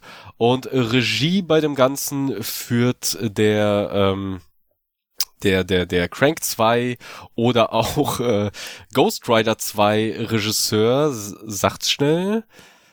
Wir hatten's Wir gerade. hatten's vorhin. Wir Warte. hatten es vorhin. Ähm, Brian Taylor. Brian Taylor. Ey, ich habe mir auch den schlechtesten Artikel rausgesucht, weil hier nur, weil hier so Sachen unterstrichen, also fett unterstrichen werden Sachen in diesem Artikel wie Ghost Rider, Crank, Gamer, David Harbour, also wirklich die ganzen alten Sachen, die keinen Schwanz interessieren, werden hier fett angestrichen, während die ganzen neuen wichtigen Infos, wer dabei ist, alle komplett untergehen in diesem Text. Furchtbarer, Okay. furchtbarer Artikel. Meine Güte. Ähm, ja, Brian Taylor. Ähm, ja, wird sich zeigen. Also ich bin da jetzt noch nicht so begeistert, aber gut, schlimmer kann's ja nicht werden. Also wollte eigentlich kann man grad am Ende sagen. nur gewinnen Ja. mit dem Ding. Ja. Und es kommt ja auch noch ein Hellboy-Spiel, was auch aussieht wie die Hellboy-Comics. Ja, mal gucken, mal gucken. Schauen wir mal. Und dann als letztes, äh, ich glaube, das können wir wirklich ganz schnell abhaken, äh, warte, John Berntal bleibt der Punisher im MCU. Yay! Sehr schön. Also, was Freut anderes wäre ja auch frech gewesen, einfach nur. Ähm, ich meine, sie hätten es ja auch ohne den Punisher machen können, aber wa warum soll man nicht einen Fan gefeierten Schauspieler und Charakter wieder ja, mit der reinnehmen? auch sehr gut passt. Ja. Ich meine, die Figur ist immer noch scheiße und auserzählt, aber der Darsteller passt sehr gut. Und ich Ja, hatte Spaß ja, mit der Serie. Ja gut, im MCU ist die, äh, ist, ist die Figur nicht auserzählt, aber das ist ja wirklich die perfekte Figur, die du halt, keine Ahnung, der du zwei Filme geben kannst oder von mir aus auch drei Filme geben kannst oder irgendwie zwei, äh, zwei Staffeln einer Serie und sie dann am Ende über die Klinge springen lassen, weil dann die Figur auserzählt ist. Ja. Ohne dass jetzt das äh, MCU eine tragende, wichtige Marvel-Figur verliert, weil, naja, also bisher ist das MCU gut ohne den Punisher ausgekommen und in Zukunft wird das äh, MCU auch ohne Punisher auskommen und beziehungsweise der Punisher ist ja schon so angelegt, dass du jederzeit auch eine andere Person in die Rolle, also Ja, klar. in äh, unter den Namen Punisher laufen lassen kannst. Von daher seltsam, dass das Marvel noch nicht so wirklich, noch nie so wirklich zumindest groß erfolgreich und bekannt gemacht hat, oder? Was meinst gut, du? die, ähm, Das ist ein anderen- Filme waren, waren ganz Nee, nee, cool. ich meine, dass du einen anderen äh, Menschen unter der Marke Punisher hast. Also der den also Namen ich weiß, dass er mal eine Schülerin hatte. Ja, irgendwie sowas gab es. war. Aber trotzdem ist ja der Punisher eigentlich immer derselbe Dude so wirklich. Also selbst Wolverine, fand ich, äh, hat seinen Titel irgendwie größer und häufiger abgegeben als jetzt der Punisher. Stimmt, es war immer Frank Castle. Ja. Hm. Wahrscheinlich haben wir jetzt was richtig obvious vergessen, wer schon der Punisher war, aber seht es uns nach. Ja, ich mach das ganz, ich mach das auch ganz billig. Ich google gerade einfach Punisher, not Frank Castle, aber es kommt nix. Ja, seltsam eigentlich. Dabei, also vielleicht könnte man so die Figur so ein bisschen entstauben, indem du halt einfach andere Figuren reinsteckst, indem Frank Castle seinen Job erledigt, warum auch immer. Also ob das dann mit seinem Tod endet oder dass er eigentlich einsieht, dass, dass es Ja. zu nichts führt. Und dann Oder andere er merkt, Figuren dass sich das, dann was er gerade tut, scheiße ist und dann, oh, sorry, war der Ja, erste Band vom letzten. Ja, oder sowas. Aber dass du dann andere Figuren reinstecken kannst mit etwas anderen Motiven, die sich dann selber halt die Finger irgendwie verbrennen müssen. Also das könnte dem Ganzen wirklich mehr Frische verleihen. Aber naja. Das steht noch in Ah. den Sternen. Gut, dann wären wir mit den News durch an dieser Stelle. Dann kommen wir jetzt zu den Spotlights und beginnen werden wir mit einem Titel, auf den ich mich wirklich wahnsinnig gefreut habe. Ich meine, ich habe es jetzt auch in einer der letzten Folgen auch schon erwähnt, als der Release kurz äh, ja kurz davor war zu releasen, stattzufinden, als der Manga kurz davor war, auch endlich uns hier zu erreichen, äh, denn es ist ein Titel aus der Manga Plus App, äh, den ich definitiv schon mehr als einmal hier erwähnt habe, eben weil dieser Titel so ist, wie er ist und äh, auch unser Intro hat auf diesen Titel angespielt. Es geht um den Manga Dandadan, äh, ja, der bei uns jetzt über Crunchyroll Manga, die heißen ja Crunchyroll Manga, oder? Ja. Ja, über Crunchyroll Manga erreicht hat und das auch noch in einem wunderbaren Doppelpack. Das heißt, es gibt direkt Band 1 und Band 2 zum Einstieg, was ich sehr löblich und sehr toll finde. Mhm. Und äh, ja, ich bin ein bisschen aufgeregt, weil wir haben noch gar nicht so wirklich darüber geredet, Chris. Also, du kennst meine Meinung. So, weil. Ja, ich dir äh, sehr laut rausposaunt habe in unseren Gruppenchat, als ich äh, das Ding anfing äh, zu lesen. Aber ich kenne Mhm. deine nicht und das macht mich jetzt ein bisschen nervös. Ja, ich lasse dich jetzt erstmal sagen, was es ist und dann sage ich meine Meinung. um die Ja, Spannung was- so ein bisschen aufrechtzuhalten. Was ist es? Äh, dann fangen wir direkt mit dem Schwersten an, diesen Manga zu beschreiben. Ähm, ich glaube, ich sollte, hm, sollte ich das jetzt machen? Ja, doch, ich glaube, ich sollte das einmal vorweg machen, äh, denn ich würde für diesen Manga, glaube ich, schon eine äh, eine Inhaltswarnung aussprechen, weil der erste Band enthält halt eine, äh, ja, ein, äh, eine quasi Vergewaltigungsszene oder zumindest ein Täti äh, ein äh, Übergriff ähm, äh, über ein Ja. äh, junges Mädchen und die Darstellung und Inszenierung davon, also auch wenn es jetzt nicht vollendet ist, es wird halt, äh, es wird auch ja nicht angedeutet, es ist halt eher so ein Übergriff, bei bei dem sie auch so die Klamotten verliert und dann ist sie halt erstmal gefangen, aber es passiert ja eigentlich nichts, aber es wird halt die ganze Zeit angedeutet, dass etwas passieren könnte. Ähm, und ich fand die Darstellung, also auch damals schon, als der Manga nur in Kapitelform halt in der Manga Plus App veröffentlicht wurde, ich fand die schon echt ein bisschen hart und echt ein bisschen drastisch. Und wer damit ein Problem hat und sowas halt echt nicht kann, äh, und wem schon allein halt diese, diese Andeutung von sowas echt zu viel ist, der sollte hier halt wahrscheinlich vorsichtig sein, so, weil ich könnte es zumindest halt nachvollziehen, weil eben auch diese Szene, die sehr, sehr früh im Manga auftaucht, also direkt im Mhm. ersten Band, ich glaube schon im ersten oder zweiten Kapitel, ähm, die wirft auch ein komplett anderes Licht auf oder oder ich würde auch sagen eher das falsche Licht auf diesen Titel ähm, und ja kann auch ein bisschen verstörend sein. Also von daher fangen wir halt damit mal an, dass alle so im selben Boot sind. Ähm, aber eigentlich ist es gar nicht so, ja doch, es ist schon ein Thema, weil es geht halt schon auch um Genitalien in diesem Manga und da kommen wir dann jetzt zum eigentlichen Mhm. Punkt, ja die Beschreibung, worum geht es. Wir starten in diesen Manga rein, äh, der zur ja äh, Gegenwart in Japan spielt. Und äh, wir starten mit zwei Figuren. Und zwar ist es ein Mädchen namens Momo und ein Junge, dessen eigentlicher Name hier gar nicht so oder äh, gar nicht so sehr zur Sprache kommt und der äh, ab einem gewissen Punkt eigentlich nur äh, Okarun genannt wird was halt ein Spitzname ist, den Momo ihm gibt. Und die beiden könnten eigentlich nicht unterschiedlicher sein. Also Momo ist halt doch so ein relativ beliebtes, äh, auch sehr hübsches Mädchen auf der Schule. Äh, also die beiden sind halt auch noch im äh, Schulalter und gehen zusammen äh, in die äh, zur selben Schule. Und sie ist halt relativ beliebt. Sie ist auch sehr selbstbewusst, äh, sagt halt Leuten auch gerne mal ihre Meinung und äh, und steht äh, steht ihre Frau, wenn es halt sein muss. Während äh, Oka, äh, Okarun sehr in sich gekehrt ist, sehr introvertiert, sehr still und eigentlich nicht auffällt. Eigentlich so der typische Neben äh, äh, Hintergrund-Charakter ist, so wie Mob äh, aus Mob Psycho. Und äh, nicht nur das sind Gegensätze, sondern Momo glaubt an Geister, und ist fest davon überzeugt, dass es Geister gibt, aber alles andere, sowas wie Aliens, ist halt absoluter Quatsch. So, das gibt es nicht. Aber Geister sind echt. Wegen, äh, äh während Okarun glaubt ganz fest daran, Alien äh, Aliens gibt es. So, das ist alles eine große Verschwörung, dass äh, wir noch keinen Kontakt zu ihnen hatten, aber Aliens gibt es. Aber sowas wie Geister, übernatürlicher Blödsinn gibt es nicht. Ist Quatsch. Glaubt er nicht. Und äh, das führt dazu, nachdem die beiden über ja ein paar Umwege aufeinandertreffen, äh, führt es halt dazu, dass die eine Wette eingehen, ähm, um dem jeweils anderen zu beweisen, dass es das jeweils andere nicht gibt. Und so begibt sich äh, Okarun in einen äh, ja angeblich verfluchten Tunnel, in dem es vor Geistern wimmeln soll, während Momo in ein verlassenes Krankenhaus gehen soll, äh, was wohl ein Landeplatz für Aliens ist.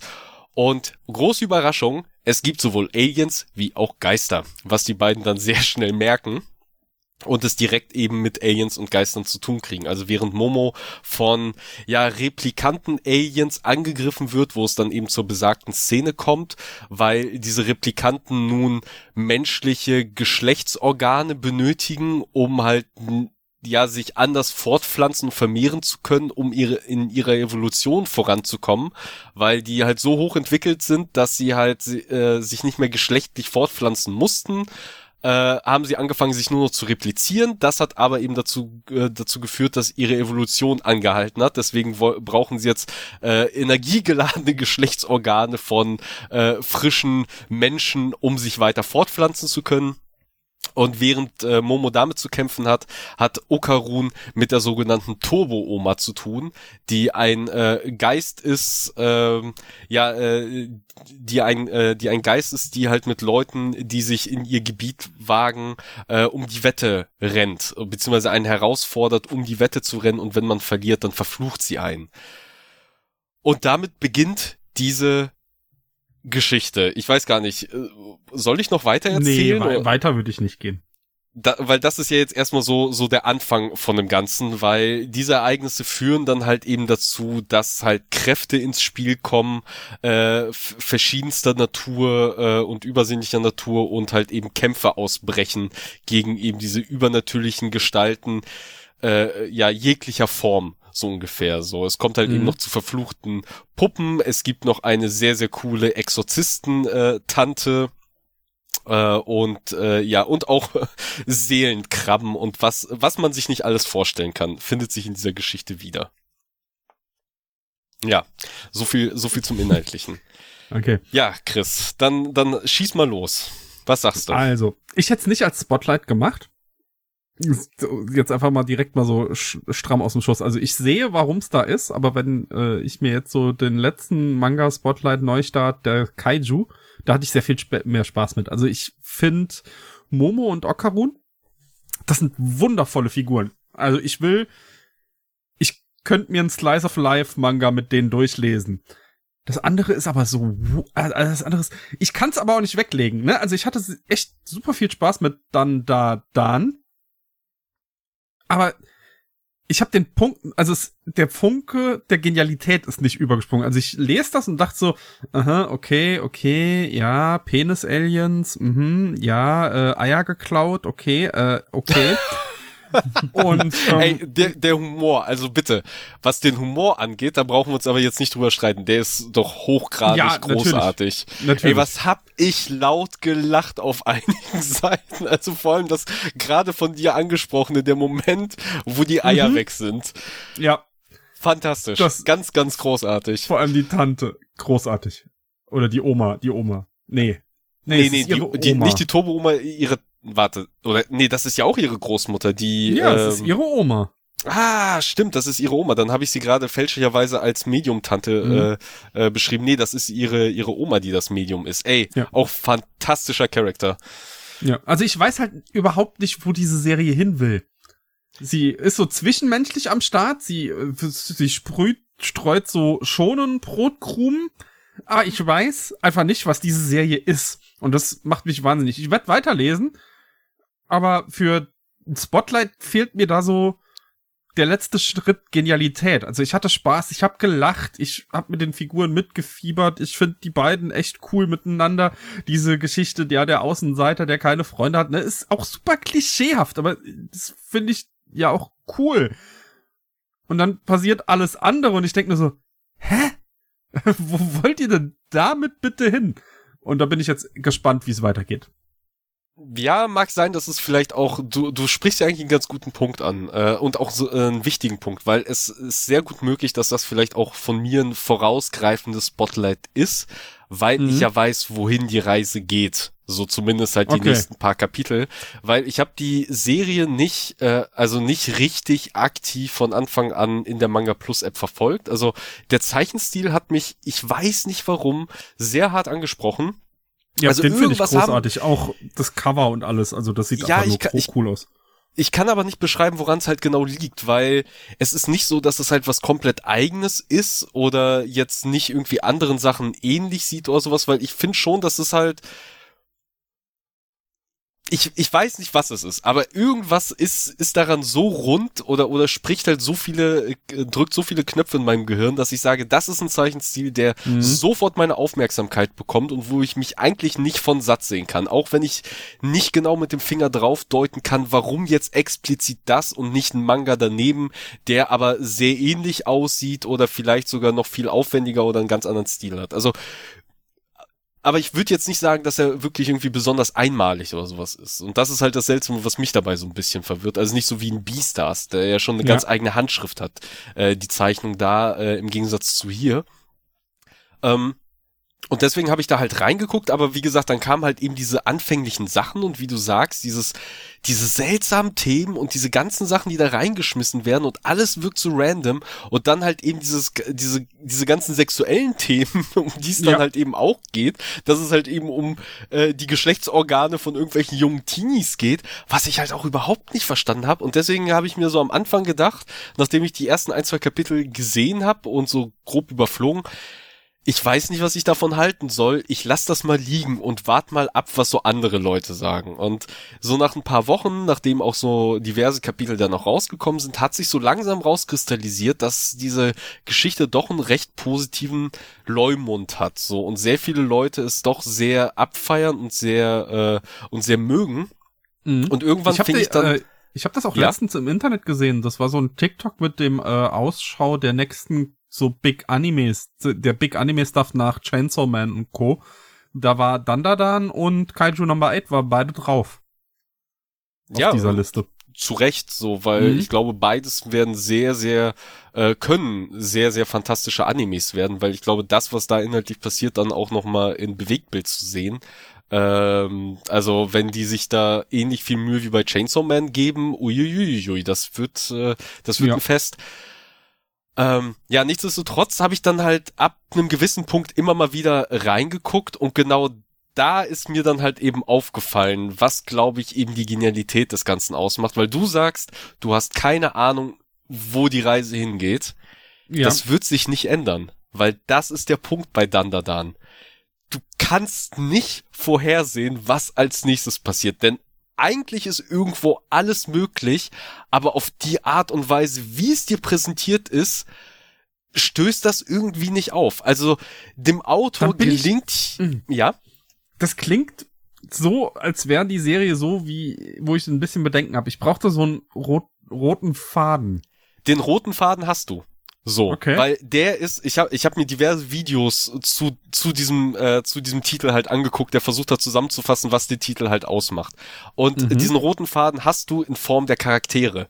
Das ist das, was dich halt erdet. Die Charaktere, die okay. da sind, die Beziehungen der Charaktere, wie du ja sagst, es ist halt so ein bisschen Klischee, ein bisschen Stereotyp und das ist halt immer das, woran dich hängst, dass du halt Figuren hast, die du vom ersten Blick an so direkt eine Vorstellung hast, was ist das für eine Figur und dann wird aber mit dieser Figur auch in Folge dessen von da aus aufgebaut. So, und Figuren verändern sich auch, wachsen über sich halt hinaus, auch über diese Klischees, die sie bedienen und so weiter. Aber du hast halt das so, so als Ground-Anker, eben diese Figuren und diese Welt und dieses Schul-Slice-of-Life-Ding. Und da obendrauf kommt dann aber quasi der alles ist möglich Chaos Kram noch obendrauf, der dann wiederum Varianz die Varianz, die Action, die Comedy und den ganzen Wahnsinn halt reinbringt, der aber eben zusammengehalten wird durch das Abenteuer dieser Figuren, die halt eben auch in dieser Geschichte dastehen und sich denken, was zum Fick geht hier ab?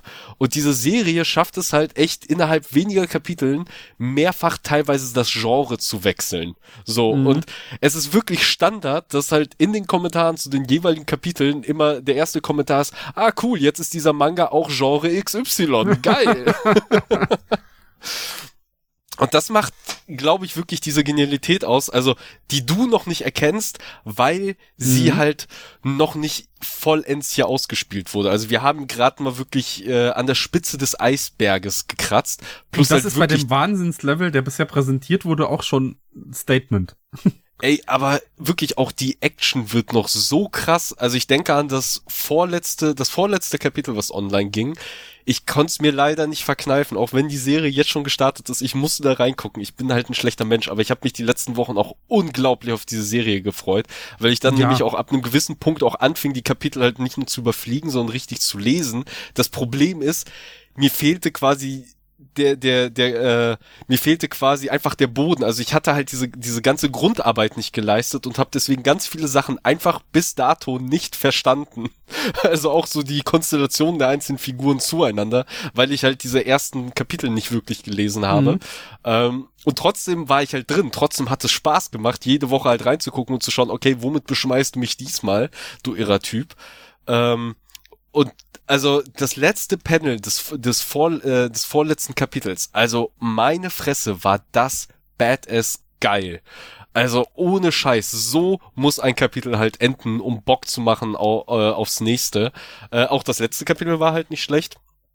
Und deswegen, dieser, das Ganze kommt noch, aber ich wollte es unbedingt als Spotlight haben, weil dieser Manga ist schon was Besonderes. Also das ist schon ein sehr einmaliges Ding, was sich aktuell nicht wirklich mit irgendwas anderem vergleichen lässt. Also der beste Vergleich, der mir eingefallen ist, es ist halt irgendeine wilde Mischung zwischen den Tugenden eines Persona 5s, äh, eines Mob Psychos und eines Chainsaw Mans. Also wirklich die ganzen guten Sachen und, ein, mhm. und Sachen, die diese Serien irgendwie einmalig machen. Und so ein bisschen äh, Bleach und Shaman King habe ich auch noch so erkannt im ja, Konzept das Thema dieses Geistergedönses. Ja, ja, aber das hast du ja in, in Mob Psycho ja. hast du ja auch. Plus halt eben, dass du in Mob Psycho aber auch noch so dieses, äh, auch dieses Zwischenmenschliche, worum es ja eigentlich geht, halt hast. Und das ist ja hier ja auch. Also hier geht's halt, das ist, äh, wie du ja schon gesagt hast, hier hast du eine Menge übernatürliche Schon-Action drin, aber mhm. eigentlich geht's halt am Ende runtergebrochen doch sehr um die Beziehung von Leuten zueinander und eben vor allem auch um die Beziehung dieser beiden, äh, unserer beiden Hauptfiguren, wo ja scheinbar schon so, auch so ein gewisse ja, so, so eine gewisse kleine romantische Geschichte scheinbar langsam aufflammt. Also ich kann da noch nicht mal wirklich spoilern, weil ich es gar nicht so genau aktuell einschätzen kann.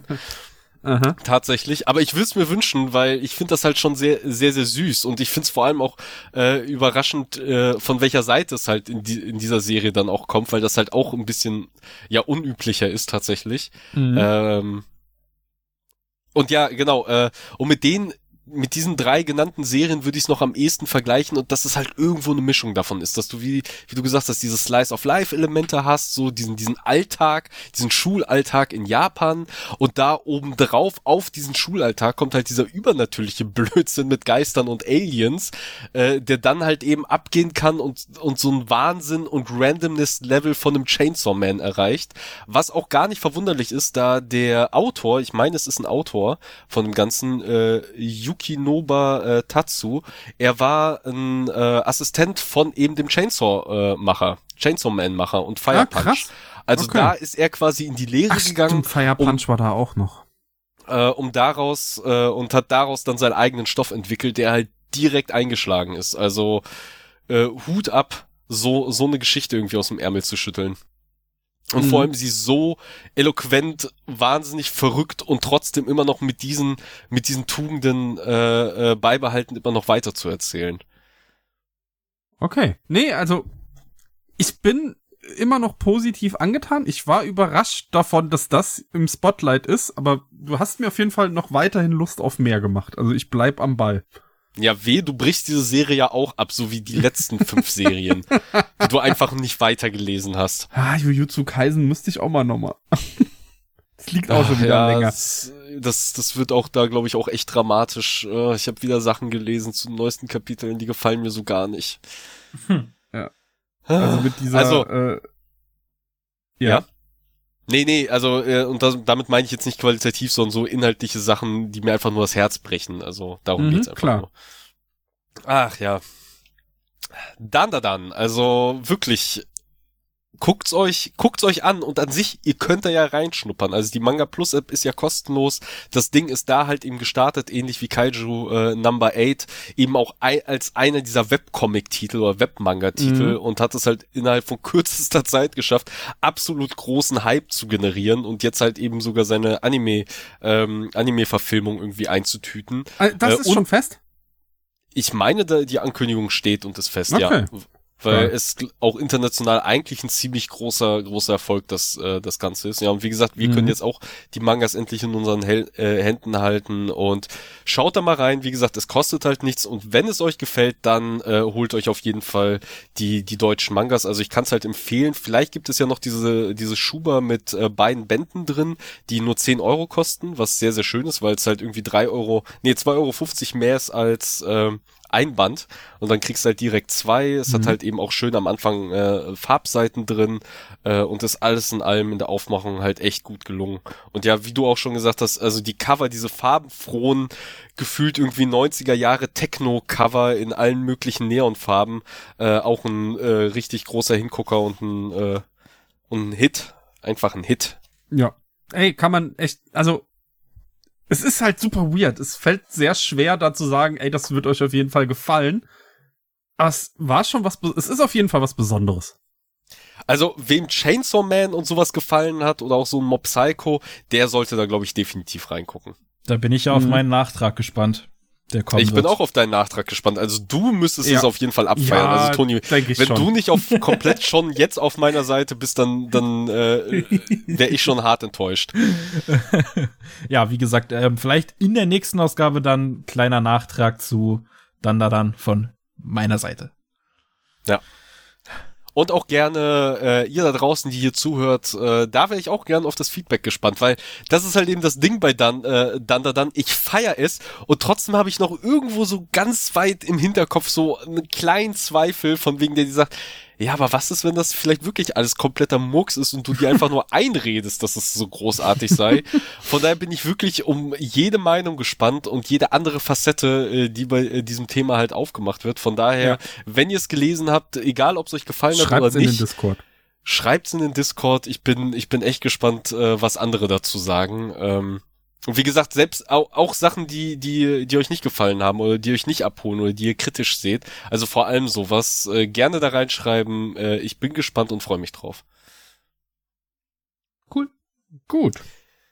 Ja, dann macht mal weiter jetzt. Na, ich. Ich bin fertig mit dem Podcast. Äh, fast, fast. Nein, ähm, wir kommen zum zweiten Highlight, äh, Spotlight für diese Folge. Und zwar einem Comic, wo- ich ein bisschen verpennt hab, dass der noch bei mir rumliegt, beziehungsweise wo ich mich dafür hauen könnte, dass ich den so lange hab liegen lassen. Und Ah, das war der, wo du dachtest, dass wir ihn haben. Genau, und gewundert genau. hast, warum wir den nie vorstellen. Ne? Genau. Und ich euch hauen werde, warum ihr den nicht habt. Denn es geht um Human Target, geschrieben von Tom King und gezeichnet von Greg Smallwood. Tom King brauche ich ja äh, nichts mehr zu sagen. Das ist ja Hä, kenn ich nicht. das inoffizielle vierte Mitglied neben Maurice hier in diesem Podcast. Und Greg Smallwood, für die, denen der Name nichts sagt, ähm, er ist Zeichner unter anderem von der Jeff Lemire Moon Knight Reihe. Ähm, das war dieser etwas buntstiftartige Zeichenstil, Alvin, falls du dich daran erinnern kannst.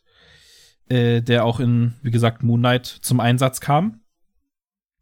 Jetzt hast du mein Interesse. Jetzt habe ich dein Interesse. Also warum bist du nicht direkt mit dieser Info um die Ecke gekommen? ähm, genau, gezeichnet von Greg Smallwood. Und worum geht's? Human Target ist ein DC-Charakter, der schon ein ein Weilchen im Universum rumschwirrt, hat auch das ein oder andere oder die ein oder andere Real-Life-Appearance gemacht, unter anderem in der Arrow-Serie, hatte aber auch eine eigene Serie, was, wo ich dann dachte, ah, okay, das gehört zu DC. Und Human Target heißt bürgerlich äh, Christopher Chance und ist ja eine Art menschliche Zielscheibe, wie der Name schon sagt, so eine Art Bodyguard, denn er ist ein Meister der Verkleidung und der Nachahmung. Er ist ein Chamäleon, er kann sich in seine Klienten regelrecht reinversetzen und spielt sie und schützt sie so vor Attentätern. Also er macht sozusagen den Köder, den Lockvogel, damit seine Klienten sicher sind. Und einer dieser Klienten ist der gute Lex Luthor, der ja nicht so ganz auf der guten Seite ist, aber hier in dem Fall, in dem Comic, in diesem DC Black Label, ähm, nicht der exzentrische Bösewicht ist, der die Welt und Superman und alles und jeden vernichten möchte. Augenscheinlich. Ähm, und da Christopher Chance so ein bisschen auch in die Jahre gekommen ist und auf das ja ganz große Geld von Lex Luthor doch schon angewiesen ist, nimmt er diesen Job an, ähm, stellt sich Steve Jobs mäßig auf die Bühne und ja, hält eine Art Pressekonferenz ab von irgendeiner neuen Lex Corp Tech, als auf einmal ein Attentäter auf die Bühne kommt, dem vermeintlichen Lex Luthor in den Rücken schießt und seine Propaganda breit tritt auf der Bühne und es ins ganze Netz gestreamt wird. Was er aber nicht weiß, dass Christopher Chance gegen alles Mögliche gewappnet ist und nach kurzem Zögern aufsteht, dem Attentäter in die Fresse haut und Lex Luthor somit, ja, das Leben gerettet hat, indem er die Kugeln auf sich gezogen hat. Äh, doch was er nicht weiß, ist, dass es nicht der einzige Attentat auf Lex Luthor war, sondern jemand hat auch den Kaffee vergiftet, den Christopher leider getrunken hat. Und somit wurde er vergiftet und hat nur noch zwölf Tage zu leben und muss in diesen zwölf Tagen rausfinden, wer ihn getötet hat. Und seine ersten Spuren führen ihn zur Justice League International, einem ja, internationalen Justice League Team unter anderem mit Batman, aber auch mit Blue Beetle, Booster Gold, Martian Manhunter oder auch Ice. Und auch schon wieder super durchkonzeptioniert von, von Tom King. Der Comic wird am Ende zwölf Kapitel haben. Human Target hat nur noch zwölf Tage zu leben und es gibt zwölf Verdächtige in der Justice League International. Und da war ich schon so, ah, genau das will ich haben. Ja, so viel zur Prämisse und ey, oh, ich habe so viel Spaß gehabt beim Lesen. Ich, ich habe das Ding durchgezogen, war am Ende richtig traurig, als ich dann gelesen habe, okay, es gibt doch kein Datum für den zweiten Band. Großartig. Also Tom King mit seiner CIA-Erfahrung kann hier wieder voll punkten. Ne? Ähm, weil, weil Human Target ist halt, ist halt so dieser, so, so, so ein kleiner Batman, wenn es so um diese Detektivarbeit geht, geht aber auch wenn es um, um das Womanizen geht, weil er ist so ein bisschen im Zwiespalt. Einerseits will er natürlich aus Ehrgeiz und für sein eigenes Ego rausfinden, wer ihn getötet hat und kurz vor seinem Tod nochmal ordentlich die Fresse polieren und äh, ihn dafür büßen lassen. Aber er denkt sich halt auch, ja fuck it, wenn ich nur noch zwölf Tage zu leben habe, ich will's eigentlich genießen. So, ich habe weder Frau noch Familie, die ich irgendwie äh, von denen ich mich verabschieden muss. So, mich vermisst wird keiner vermissen. Warum nicht einfach nochmal das Leben in vollen Zügen äh, genießen, jede Chance, jede Frau mitnehmen, die geht. Und ja, die zwölf Tage leben wie, äh, wie, wie ein König. Und das ist so dieser, dieser, dieser schmale, diese Gratwanderung, die dieser Comic vollzieht. Du hast halt wirklich ihn als, als kompletten Playboy, wie er so subtil eine Frau ausführt, so ein bisschen okay am Strand äh, äh, ähm, spazieren geht, einen Badeanzug kauft, dann ins Wasser gehen, dies, das. Aber dann hast du ihn halt auch, wie er, wie er knallhart Ermittler spielt, Detektiv spielt und so ein bisschen versucht, ähm, sein Gegenüber zu manipulieren. Also man, man sieht dann auch in Rückblenden, wie er halt geschafft hat, sich gegen, gegen Gehirnwäsche oder Gehirnmanipulation abzuschirmen, wie er aber dabei gleichzeitig den Gegner ähm, mental Schachmatt legt, indem er in seine Gedanken in Anführungszeichen eintritt und so. Und Tom King bringt das auf so eine geile Art rüber, was dann gepaart wird mit diesem Zeichenstil, der nicht nur grandios aussieht, wer Moon Knight gelesen hat, sondern auch so so Fokus auf Details legt. Du hast so ganz viele Close-ups auf Hände, auf Szenerien, auf Details, ähm, was nochmal einen komplett geileren Blickwinkel auf den Comic gibt und auf die Geschichte. Und ich kann wirklich sagen, ey, holt euch das Ding. Ich, wie gesagt, hab da, hab da viel zu lange gewartet. Das, das liegt, glaube ich, schon seit letztem Jahr bei mir rum. Und hab das wirklich verschlungen. Und du hast, wir hatten ja auch mit Maurice über, über Blue Beetle und Booster Gold das letzte Mal geredet. Die haben ja auch einen Auftritt und es ist auch wieder so, oh, ich will mehr über die erfahren. Das, die sind so spannende Charaktere. Du hast so ein, so ein Booster Gold, der die Fähigkeit hat, in die, in die Zeit zurückzureisen. Und was macht er? Er besorgt sich irgendwelche Zutaten, um ein Bagel-Restaurant aufzumachen, damit er auch erfolgreich wird in der Gegenwart. Und äh, es ist so absurd, dass es alles in allem wieder, wieder so, so stimmig in diesem DC-Universum ist. Oder du hast halt so einen Green Lantern-Verschnitt, Guy Gardner heißt der, der ultra eifersüchtig einfach ist, ohne Grund. Hast du gerade gesagt, Guy Gardner ist ein Green Lantern-Verschnitt? Also ist halt der Green Lantern von der Justice League International. Ja. ja, so rum. Sorry. Ist halt nicht der Hal Jordan. Kann nicht jeder so sein wie er.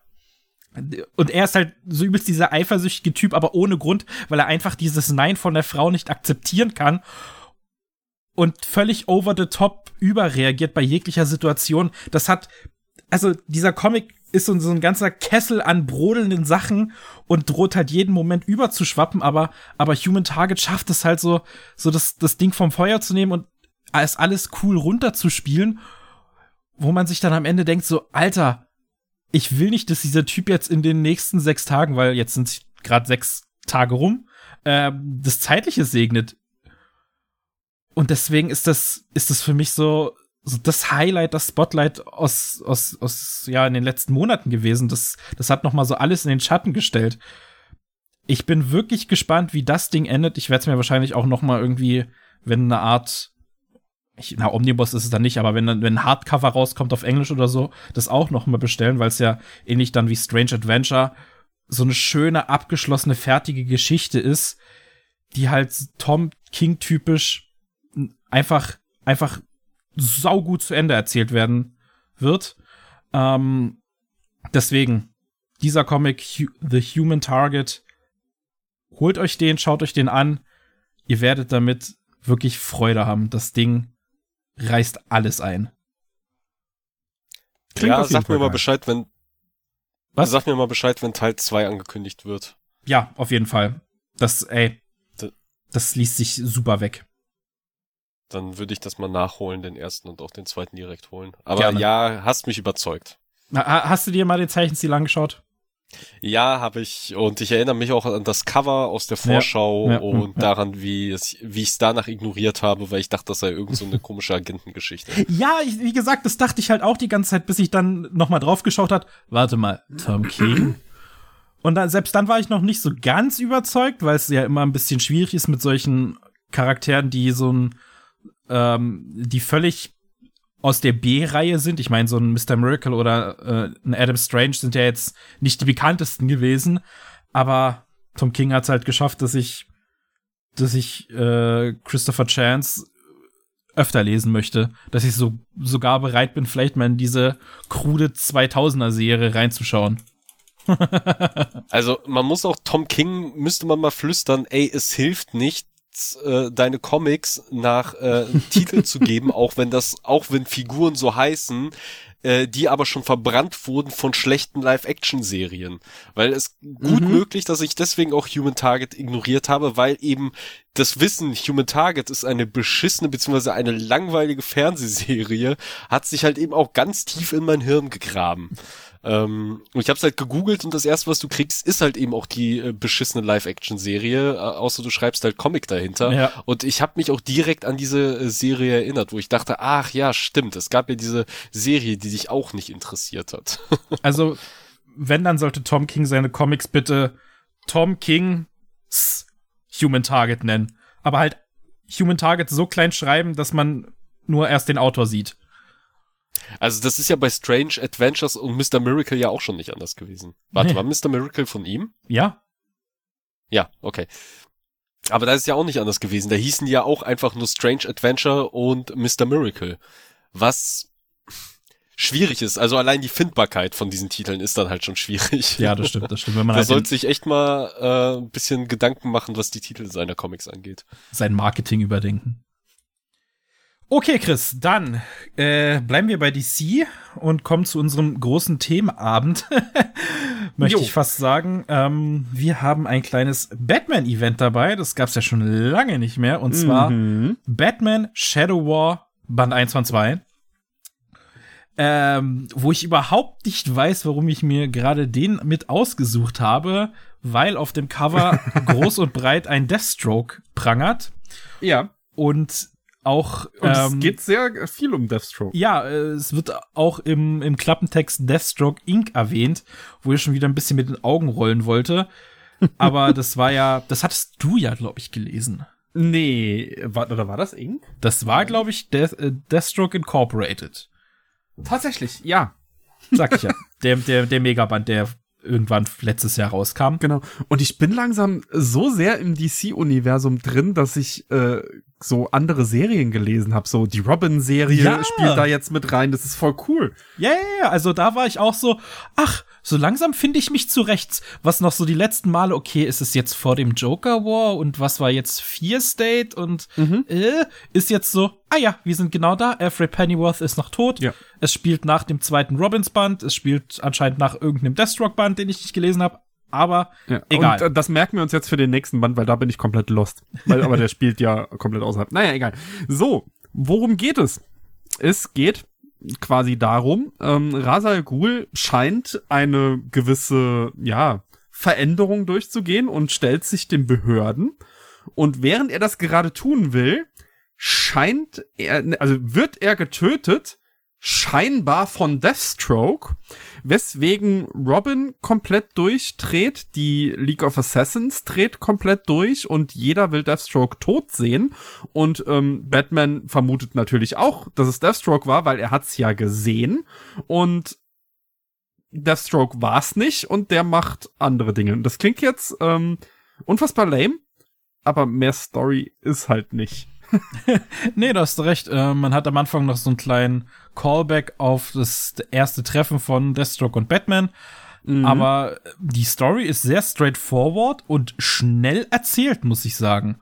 Ja. Ähm, die kommen recht schnell zum Punkt. Und äh, so von den Abläufen her, die Station, die Batman alles abklappert, das geht Schlag auf Schlag, muss man sagen. Mhm.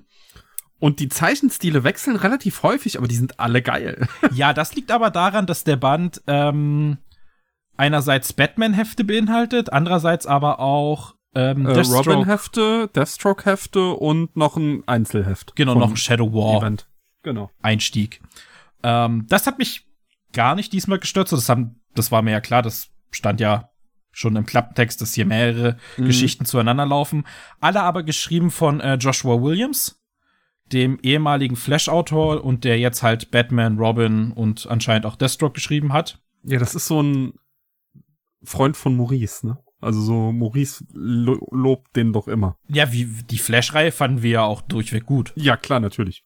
Äh, weswegen das auch ganz schön ist, wenn er so diese einzelnen Fäden in diesem Band zusammenführt und Panini das auch so schön kompakt Mhm. rausbringt.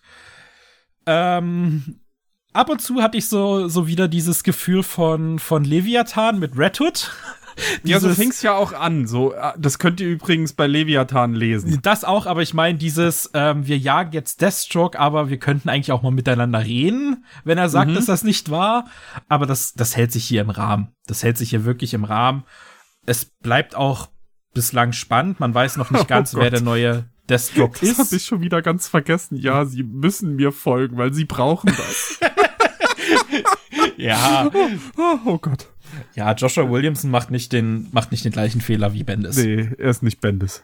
Ähm, aber ja, es, ist- es ist noch super spannend. Man, man, man hat noch nicht enthüllt, wer der Deathstroke ist. Es gab ein, zwar eine kleine, eine kleine andere Enthüllung, Mhm.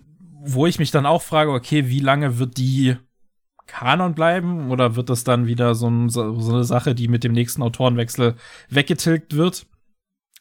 Aber alles in allem ist es, ist es nicht so sch schlimm, wie ich, wie ich erwartet hätte. Nee, es ist jetzt nicht besonders gut, Nee. aber es ist Es ist grundsolide, es macht Spaß. Ähm, vor allem Robin habe ich durch die Robin Solo-Serie halt so ins Herz geschlossen und hier auch Flatline und äh, der oder die andere, ich weiß gerade nicht mehr welcher von beiden Flatline ist. Flatline war die Frau, ne? Ich glaube ja. Okay, also die Figuren, die in, Rob, in der Robin Solo-Serie mitgespielt haben, die habe ich irgendwie alle so ein bisschen ins Herz geschlossen und ja, Deathstroke ist halt unfassbar egal, aber Batman ist da und die League of Assassins und das macht alles schon sehr viel Spaß. Es wird sehr Und viel draufgehauen und Mhm. ja, sehr viel explodiert und das ist was Ja. Gutes. Das, das ist genau das, was ich mir von einem Batman Deathstroke Crossover Comic erwarte Ja. oder wünsche. Und ich fühle mich langsam zu Hause im DC-Universum. Ja, das, freut macht alles mehr Sinn als, als noch vor ein paar Monaten. Und es ist doch schön, dass sie so ein, ich sag mal, relativ kleines Event jetzt auch, auch haben. Ja. Dass es nicht wieder um die Welt geht oder Ja, um irgendwelche erschütterten. Ja, ich meine, äh, äh, sie haben ja versucht, das ganze Lazar, äh, Lazarus sag ich schon, äh, Leviathan-Ding mit einzustreuen. Sie haben es ja kurz erwähnt, dass ja Mhm. äh, Talia Al Ghul äh, Leviathan gestürzt hatte da auf dieser komischen Insel in dem Checkmate-Event. Ähm, Band 2 ist auch schon mittlerweile draußen, liegt auch schon hier bei mir. Ich weiß nicht, wie es bei dir aussieht, aber das wäre dann was für die nächste Folge. Hab ich Ähm, noch nicht. Ich habe noch nichts Neues. Ja, wie es sich dann auflöst, werden wir sehen, aber bislang super solide. Wenn ihr da irgendwie Aktien drin habt in Batman und Robin, dann greift da gerne zu. Das macht, das macht hier nichts falsch und beschert euch, beschert euch einen schönen, äh, schönen Ja. Nachmittag. Muss ich sagen. Ja. Ist, ist eine solide Kiste. Ist eine sehr solide Kiste. Gut, dann direkt weiter mit soliden Kisten. Äh, und einer, ja, auch sehr prestigeträchtigen Reihe, wie man, wie man im Comic entnehmen konnte, nämlich Batman Superman World's Finest. Ähm, das World's Finest war so ein Label von DC, was genutzt wurde, um Batman und Superman so ein bisschen zusammenzubringen, ein paar Crossovers zu knüpfen, die auch abseits bisschen von wie den bei Hauptserien. Trinity. Genau, genauso äh, so ein bisschen wie Trinity, nur halt die beiden, was ja mit äh, im New 52 mit der Batman-Superman-Reihe, Crossover-Reihe ähm, wieder weggelegt wurde, aber jetzt halt im neuen DC-Universum nochmal aufgegriffen wurde. Und auch hier die Story relativ simpel erzählt. Äh, man möchte gern Superman tot sehen und ein gewisser, ich war noch, wie, wie hieß er? Der, äh, äh, äh, äh, der Widersacher da.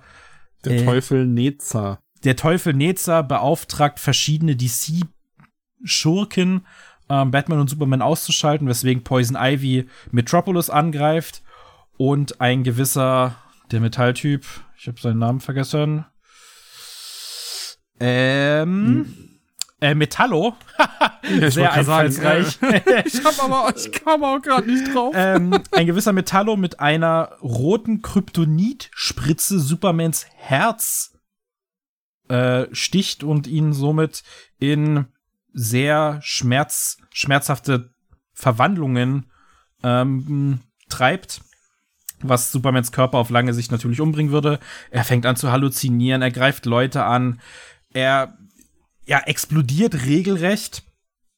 Und Batman versucht natürlich alles, um, um das rückgängig zu machen und muss sich äh, mit der Doom Patrol zusammenschließen, die im DC-Universum auch rar gesät ist, muss ich sagen. Abseits von ihrer eigenen Serie natürlich. Mhm.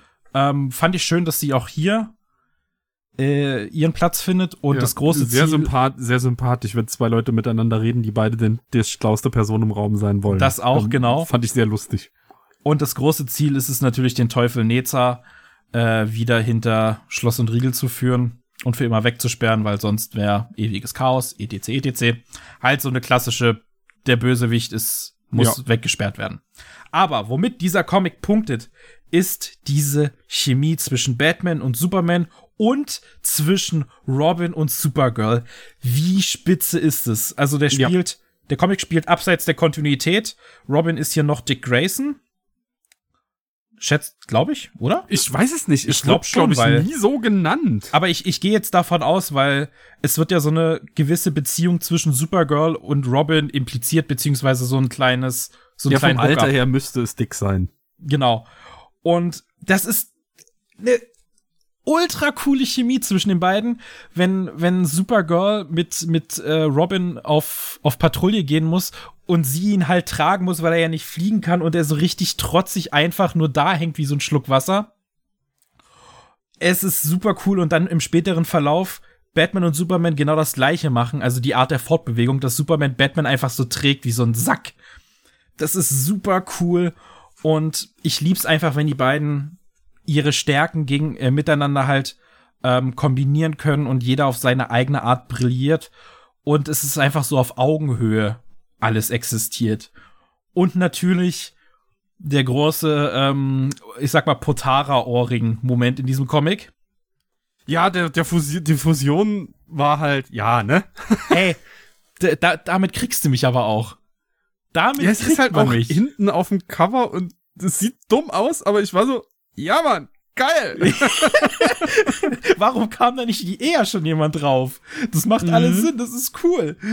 ja. Ähm, ja, es ist halt Geballer auf so einem Fanservice niedrigen Niveau, das die Charaktere aber sehr, sehr gut hinkriegt. Ähm, ich hatte durchgängig auch da super viel Spaß mit. Also ich habe diese Folge sowieso relativ wenig Ausfälle. Ja. Hat man nochmal geguckt. Eig eigentlich keinen, auch wenn ich bei einem, das kommt, mache ich später, den Zeichenstil nicht so ganz mag, aber ey, aber ich, ja, wenn ich jetzt so weiter meine Liste durchgehe, habe ich so eine, es ist alles so stumpf. ey, aber manchmal, manchmal braucht man das doch einfach. Mhm. Es muss nicht immer so dieser super durchdachte Comic, Manga, etc. sein, sondern gib mir Superman, gib mir Batman, die verhauen ein paar Bösewichte, ein paar von den Ja. Guten sind böse geworden und die müssen es verkloppen. Ja. Bin ich voll, voll dabei. Das Einzige, was man hätte weglassen können, war die, die, die der Epilog, die Epiloggeschichte, das letzte Kapitel. Ja, Das war so egal. egal, so, das hat's jetzt nicht gebraucht, Ja. das war Was ich mochte, ist, wenn äh, sich die Autoren smarte Wege einfallen, zu zeigen, dass man in einer interconnecteden Welt ist, aber andere Figuren rausnehmen. Also wie sie es hier halt mit Flash, Wonder Woman und Co. gemacht haben. Ja, ja, ja, ja, voll. Das, das ist halt viel besser, als wenn du, wenn du nur die Superhelden hast und dir denkst so, Ja. hm, okay, aber Ja, die Wonder anderen Woman, sind halt gerade nicht da. ja, genau. Die, die machen gerade anderen Heldenkram bestimmt. Aber hier Mhm. konsequent zu sein und sagen, okay, Flash wird jetzt in irgendeine Art Spiegeldimension verbannt. Ähm, der kann jetzt nicht helfen und Green Lantern ist jetzt mal kurz böse und muss ausgeschaltet werden. Nehme ich. Nehme ich. Mhm. Voll und voll und ganz. Deswegen Batman Superman World's Finest. Ey. Ge holt euch das Ding, wenn ihr so ein bisschen, bisschen scharf auf beide seid. Das ist, das ist super Futter für, für einfach so für zwischendurch. Und dadurch, dass es auch außerhalb der Kontinuität spielt, braucht man jetzt nicht aktuell die ganzen Comics verfolgen, sondern kann das Ding einfach am, beim nächsten Mal im Comicladen oder auch am Bahnhofskiosk mitnehmen. Ja. Machst du nichts falsch mit. Okay, Alvin. Gut, dann darf ich mal wieder ein bisschen erzählen. Und das wird leider auch wieder diesmal ein Monolog, weil du, lieber Toni, mich ja allein gelassen hast. Nö, Ja, doch. nö. Ja, wo ist denn Coda Band 3 bei dir? Ja, bestimmt irgendwo hinter mir im Regal. Ich hab's dir fünfmal gesagt, dass ich diesen komme. Ich habe dich, glaube ich, sogar mal gefragt, ob du den jetzt endlich hast. Ja, meine Güte. Weil ich glaube, äh, der ist ja jetzt auch schon ein bisschen her. Also Coda Ja. ist ja eine Serie, die hatten wir jetzt schon ein paar Mal. Ich glaube sogar äh, als Spotlight, wenn ich mich nicht irre. Und an sich hätte ich äh, Dandadan nicht gehabt. Und vor allem hättest du Coda 3 gelesen, äh, wäre das vermutlich jetzt auch so abschließend äh, ein ähm, Spotlight geworden, weil die Serie hat uns ja schon sehr gefallen. Coda, für alle, die es gerade nicht auf dem Schirm haben, ist, äh, der Titel ist halt auch echt nicht so aussagekräftig, muss ich sagen. Also bei Coda muss ich immer an eine Sci-Fi-Serie denken. Dabei ist das Ganze eine Fantasy-Serie und spielt in einer postapokalyptischen Fantasy-Welt, wo es irgendwann eines Tages ein großes ja, Event gab, ein, eine große Katastrophe, die der Quench genannt wird und jegliche Magie aus dieser Welt getilgt hat. Also es gibt noch Magie, Reste von Magie in dieser Welt, aber die sind halt rar gesät und alles Magisches eigentlich äh, ja nur noch ein Schatten seiner selbst äh, und ja zu, zu bloßen Überresten verkommen. Also es gibt halt zum Beispiel noch Drachen in dieser Welt, aber diese Drachen liegen eigentlich ja zombifiziert, mumifiziert in der Gegend rum und, äh, und reden noch mit einem, aber sind eigentlich nur noch äh, verrottende Skelette und solche Sachen. Und in dieser Welt spielt Koda. Äh, und äh, in Koda folgen wir dem Weg von Hym, also Hum oder Hm, äh, ein sehr wortkarger Bade, äh, lustigerweise. Und nach Band 2 äh, erleben wir ihn jetzt hier in Band 3, in einem Abschlussband, ja, am Tiefpunkt seines Seins. Ähm, am Ende von Band 2 hat er sich ja mit seiner Ehefrau, für die er irgendwie alles tun wollen würde und eigentlich auch alles geopfert hat, äh, hat er sich schlimm überworfen, weil er ja, weil er halt einfach einen Fehler begangen hat. Er hat nicht mit ihr gesprochen, er wollte sie verändern, wollte sie innerlich, wie er dann auch selber begriffen hat, scheinbar nicht so akzeptieren, wie sie ist, sondern sie zu dem machen, was er will und das hat sie wiederum nicht akzeptiert und ihn ja quasi verlassen und allein in der Wüste zurückgelassen, nachdem er äh, sehr viele Strapazen auf sich genommen hat, um überhaupt zu ihr zu kommen und halt eben sehr viele böse und schlimme Taten auch begangen hat, um überhaupt erst an diesen Punkt zu kommen. Und wir begleiten nun äh, Hum mit seinem getreuen äh, Mutanten-Einhorn Nag. Ähm, ja, wir äh, ohne Sinn im Leben äh, durch die Wüste streift. Also er weiß nicht mehr, was er tun soll und er hat eigentlich auch keinen Bock mehr, irgendwas zu tun. Ihm kümmert eigentlich nichts mehr, ihm ist alles egal. Und so äh, streift er einfach äh, ja durch die Wüste, beziehungsweise er behauptet, dass ihm alles egal ist, aber ganz so seine Ader für das richtige Tun, wie zum Beispiel den Arsch eines äh, eines dieser Zombie-Drachen zu kratzen, ähm, gelingt ihm dann doch nicht. Also er, er hat immer noch sein Gespür für das eigentlich Richtige, auch wenn er es äh, doch sehr häufig verpasst ist zu tun.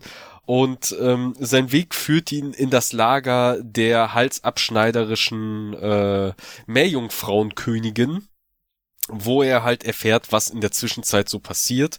Und wie wir halt eben auch noch wissen, bahnt sich ja eigentlich ein Krieg an gegen eine Festungsstadt, die mit den letzten Resten der Magie und vor allem einem versklavten elbenartigen Wesen, was unsterblich ist und was sie deswegen ständig in Scheiben schneiden, um daraus Magie zu pressen, weil diese Scheiben jedes Mal wieder nachwachsen. Ähm, ja, was sich da halt verbarrikadiert hat und diese Reste an Magie nutzt, um eine riesige Waffe zu bauen, gegen eine wandernde Stadt, angeführt von einem Riesen, irgendwie zu Wehr setzen will. Und es droht halt ein großer Clash, ein großer Krieg und sehr, sehr viel Tod und Leid, aber hm, der eigentlich auf beiden Seiten ja Freunde hat und Menschen, die er verlieren könnte und die er sich eigentlich Sorgen macht, äh, sieht ein, dass er, dass er nichts dagegen tun kann, dass er die nicht retten kann und eigentlich nur zusehen kann, wie sie sich gegenseitig die Köpfe einschlagen. Und genau dazu kommt es. Und genau an diesem Punkt, als sie sich halt die Köpfe einschlagen und der Krieg äh, ja losbricht, wird ihm offenbart und wird ihm klar, was eigentlich hinter all diesen Sachen steckt, hinter seiner Queste und dem, äh, was, was ihm und seiner Frau passiert ist, genauso wie halt dem Schicksal dieser beiden Städte, die jetzt äh, aufeinander gehetzt wurden. Äh, und da wird ihm halt einiges klar und es beginnt halt eben das große Finale. Und das ist gut. Also wirklich, diese Geschichte ist richtig, richtig gut und auch wirklich eine absolute Empfehlung für alle, die halt auf so, ja auf so etwas andere, etwas düstere äh, Dark Fantasy äh, Geschichten stehen, weil noch darker als die Postapokalypse äh, äh, Fantasy Welt geht es eigentlich fast gar nicht.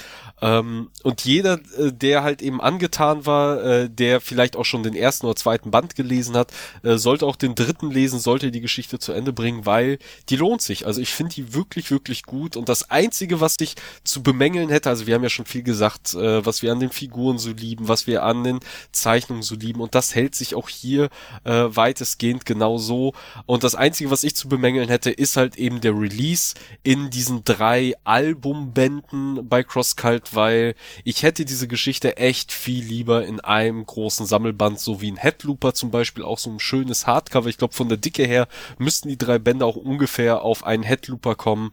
Ähm, und dann wäre es wirklich optimal, auch ein Geschenk an Leute, die vielleicht mit Comics noch nicht so wirklich vertraut sind, nicht so wirklich firm sind, noch keinen wirklichen Einstieg in Comics hatten oder nicht wirklich viel Erfahrung, aber zum Beispiel so Fantasy-Geschichten aller äh, Witcher oder so in die Richtung mögen, äh, wäre das optimale Geschenk und äh, ja, Coda, also wirklich weiterhin eine warme Empfehlung. Ich mochte das Ende sehr, ich mochte auch die Note, auf dem das Ganze halt eben endet, nicht nicht so wirklich ein richtiges Happy End, aber jetzt auch kein, kein wirklich trauriges Ende, sondern vermutlich eher ein sehr ehrliches Ende, Schluss, äh, schlussendlich.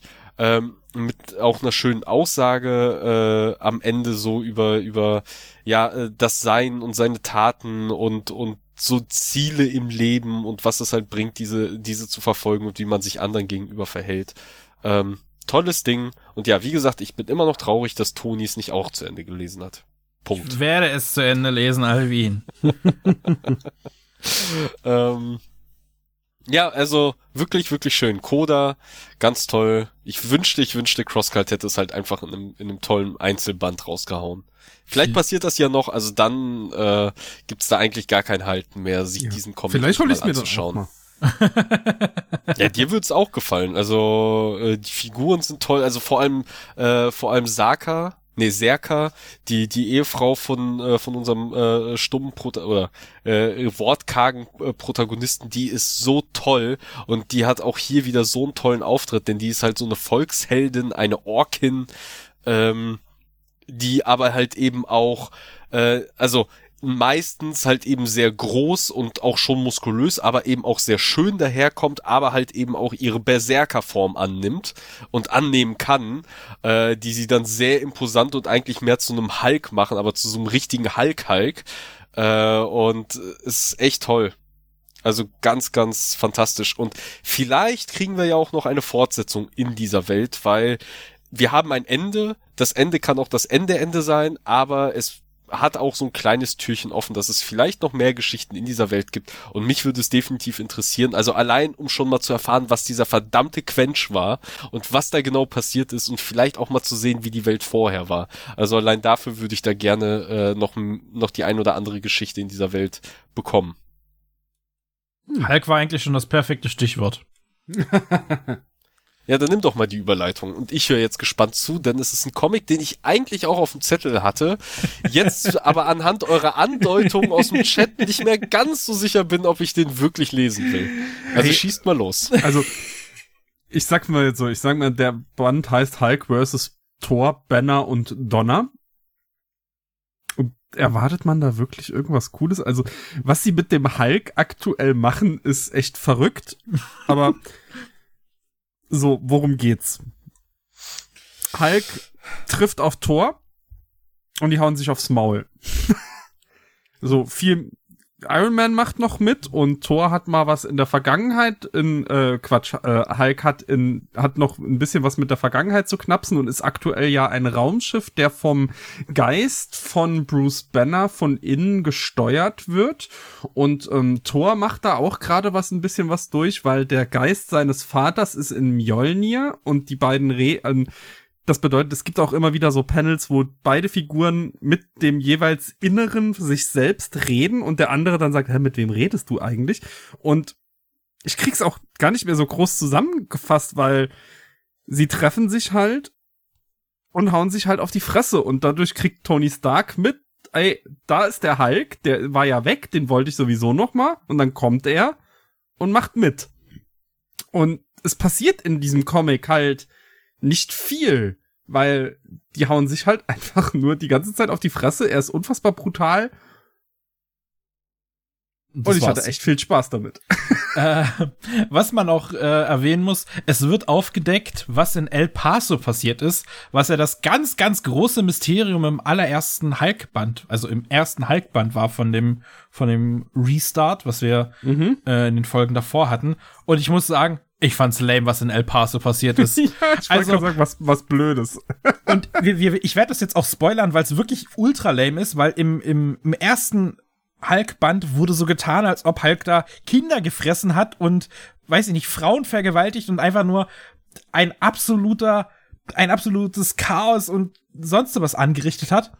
Aber im Grunde genommen war er, war er als Bruce Banner in einer Bar wurde dann ein bisschen wütend und die Wut hat sich dann auf andere Leute übertragen, die dann selber zum Hulk wurden.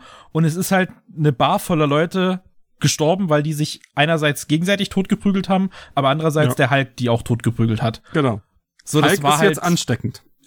da, das einerseits, aber ich verstehe halt nicht, warum wegen dem so ein Riesenfass aufgemacht wird, weil wenn ich damit mich was recht, passieren kann. ja, aber wenn ich mich recht entsinne, war es in dem in dem Hulk-Comic, Hulk-Comics davor von ähm, L. A-Wing, glaube ich, die ich auch vorgestellt habe, ist da viel krasseres passiert mit dem Hulk als diese scheiß El Paso Barschlägerei, wo ich, mir- wo ich dann da saß und dachte, that's it, das ist das große Geheimnis, was man nicht erzählen konnte, was auch der Seher anscheinend nicht mitbekommen hat und ganz gespannt war, was da passiert, was auch wieder so ein riesiger Witz ist. Aber ansonsten ist es, wie du sa- sagtest, es ist einfach, die kloppen sich. Die kloppen Ja. sich, der Hammer fliegt hin und her, der durchbohrt ein paar Leute, der Hulk wird immer wütender, der verliert ab und zu auch mal seine Kontrolle. Die Geister reden miteinander, äh, kommt so ein kleiner Körpertausch und es, Es also- ist halt, also es ist wirklich sackdämlich. es ist ne? Also, sackdämlich. Am Ende wird's halt auch noch mal ein bisschen, bisschen komisch, weil, wenn ich das richtig verstanden hab, ist der Hulk wieder der Hulk und nicht mehr nur ein Raumschiff. Nee, beziehungsweise wurde der Hulk durch irgendeinen Punch von Thor wieder zum Hulk und am Ende dann wieder zum Raumschiff. Ja, aber ey, ich keine Ahnung, da, da denke ich gar nicht drüber nach. Also die, die Hulk-Figur ist für mich so lange tot, wie solange sie das dieses Raumschiff-Ding durchziehen. Das ey, das ist so eine Kack-Idee. Ja. Ich weiß nicht, inwiefern es ähm, die Thor-Story weiterbringen wird, äh, weil so ganz aufgeräumt mit Thors Problemchen ist er jetzt noch nicht. Klar, man hat so eine, so eine Mini-Wandlung vollzogen, dass jetzt ähm, Thor wieder auf den richtigen Pfad gelenkt wird, sage ich jetzt mal. Mhm. Was auch Odin so ein bisschen angesprochen hat, so was passiert, Ja, also ich- wenn.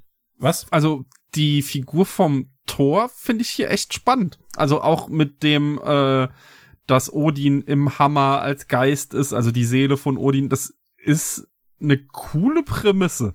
Ja, voll. Und ich, wie gesagt, ich glaube auch wirklich, dass es mehr Auswirkungen für den Thor-Comic hat als für den Hulk-Comic. Ähm, Gerade halt mit diesem ganzen, ganzen Dilemma um, was ist, wenn, wenn jemand wie Thor, der die ganze Zeit seine Wut unterdrücken musste, all die Jahre einfach mal grenzenlos wütend sein kann. So, was passiert dann? Äh, was hier auch dann dargestellt wird und auch was in Asgard dann noch so alles abgeht, das ist, das, das ist, glaube ich, nicht ohne. Das wird nicht, ähm, nicht so leicht weggewischt werden im nächsten Comic. Aber bei Hulk ist es so, ja, okay, er ist halt immer noch wütend und wenn ich dann in die Vorschau sehe, ähm, dass die nächste Storyline Hulk Planet wird, dann habe ich keine großen Hoffnungen da, äh, an diesen Comic. Aber ja, ja, wa was haben wir erwartet? Genau das, was drin vorkommt. Ja, nee. Die hauen sich aufs Maul. Fertig. Ja. Also der Kates Hulk Run, bei dem bin ich raus. Okay, meine wichtigste Frage an dieser Stelle, weil eben dieser Comic auch im letzten Tor-Band, den ich ja, also den Ja. aktuellen Tor-Run, äh, lese ich ja und da wurde ja der als nächster Band quasi vorgestellt und nicht der eigentliche nächste Torband. Ja. Muss ich diesen Comic lesen, um zu verstehen, was Tor, bei Tor abgeht oder nicht? Das können wir dir jetzt noch nicht beantworten. Leider. Aber ich denke nicht, dass es so große Unterschiede machen wird, weil A, der Klappentext wird einiges erklären und B, äh, ist, glaube ich, nur wichtig, dass halt Thor sich so ein bisschen wiedergefunden hat. So ein bisschen aus seinem Loch raus, sich rausgeprügelt hat. Er hat mal ein bisschen, bisschen Wut rausgelassen. Bisschen angestaute. Ja. Also ich finde, für beide Figuren ist es jetzt, es ist halt ein Crossover-Event und ne, also wie gesagt, ne, die hauen sich halt da wirklich sieben Hefte lang aufs Maul. Mit gewissen Iterationen und also storytechnisch sehe ich da nicht, was man da viel verpassen könnte. Der Bifrost ist aktuell kaputt. Ja. Ich weiß nicht, ob das dann noch eine Rolle spielt. Ähm, Ich glaube, das war aber schon im letzten Torband. Ah. Ich klinge aber jetzt auch wieder zu negativ, weil eigentlich hat's mir ja auch Spaß gemacht, weil dieses, diese stumpfe, dieser stumpfe Blutrausch hat mich auch irgendwo befriedigt. Es war einfach, ja, mein Gott, es tut nicht weh, aber die Hulk-Serie, da bin ich raus. Ja, mal schauen. Mal schauen, wann der Band kommt, was in dem Monat dann noch so erscheint. Wenn ich Abstriche ja. machen muss, wird das Ding auch fallen. Ja. Aber ja. Okay. Gut, dann kommen wir von Stumpfsinn zu wirklich äh, ja ernsten Themen. also ich habe hier das komplette Gegenteil tatsächlich vor mir liegen und es ist halt ein Comic, den ich auch schon sehr lange bei mir liegen habe, den ich mal wirklich außer der Reihe äh, und auch eigentlich komplett gegen meine Art äh, ist es ein englischer Comic, den ich mir im Zuge so einer kleinen, ja, englische Comics einkaufen Session geholt habe, zusammen mit dem auch nachfolgenden Comic, den ich auch noch vorstellen werde. Ähm, und der sehr lange bei mir rumlag, weil ich ihn damals angefangen habe zu lesen. Und das war keine gute Idee, weil zu der Zeitpunkt ging's mir eh nicht so gut, also im Sinne von, das war eh schon so ein bisschen schlechte Laune und und alles ist irgendwie doof und trüb und bla Zeit und dann habe ich diesen Comic angefangen zu lesen und irgendwie nach den ersten ein, zwei Kapiteln gemerkt, okay, fuck, dieses Ding zieht mich einfach nur immer weiter runter. Das ist jetzt glaube ich keine gute Idee, den zu lesen es ist der Comic The, äh, oh Gott. Ja, ist natürlich äh, auf Englisch und sehr, sehr lang. The Impending Blindness of Billy Scott von äh, der Comiczeichnerin äh, und Comicautorin äh, Zoe Good. Ich hoffe, ich habe ihren Namen einigermaßen richtig ausgesprochen und ich folge dieser äh, und ich folge dieser Person schon sehr sehr lange auf Twitter und ich liebe liebe liebe ihre Zeichnungen, die halt sehr die, die sehr einen eigenen, einen eigenen Stempel haben, sehr eine eigene Aussagekraft, sind oft ein bisschen krude, obwohl man es den Bildern so auf den ersten Blick gar nicht ansieht und ich, ich mag sie als Creatorin. Ich, ich bin sehr gespannt auf ihr aktuelles Werk, was äh, sehr äh, autobiografisch halt wird, was sie so während dieser ganzen Corona-Zeit gemacht hat. Äh, den Comic muss ich mir auch unbedingt holen. Und das ist halt ihr erster veröffentlichter Comic gewesen, den sie halt gemacht hat und den ich mir dann eben aus Interesse, wie gesagt, vor einiger Zeit geholt habe. Und ich glaube, da steckt auch ein bisschen was ähm, so aus ihrer persönlichen Lebensrealität und Erfahrung und ihrem Leben halt drin. Und worum geht es? In diesem Comic geht es halt um besagte Billy Scott, eine Künstlerin, eine Malerin, äh, die erfährt, dass sie blind wird. Und das erfährt sie halt nicht nur irgendwann, ich glaube, sie ist auch so um Anfang 20, äh, sondern sie erfährt es kurz nachdem sie endlich die Gelegenheit bekommt, ihre erste große Ausstellung, ihre erste große Kunstausstellung zu machen.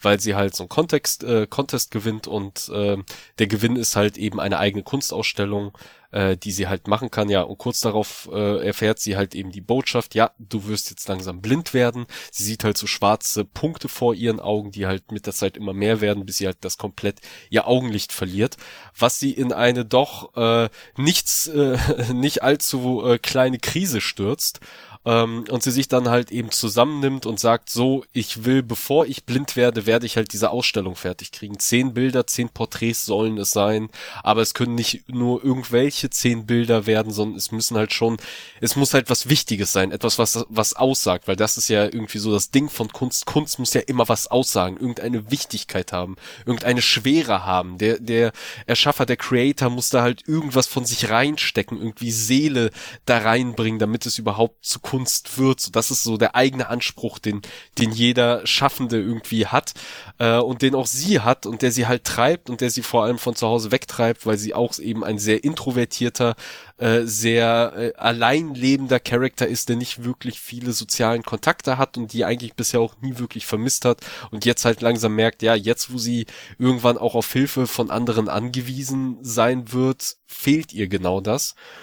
Ähm, aber das merkt sie halt erst so im Verlauf und sie zieht halt eben raus in die Welt so gesehen und will halt diese zehn Bilder fertig kriegen, bevor ihr, äh, ja, bevor ihr Augenlicht komplett verlischt. Und wir begleiten sie halt auf dieser Reise durch alle Höhen und Tiefen, äh, durch England, äh, hauptsächlich halt London.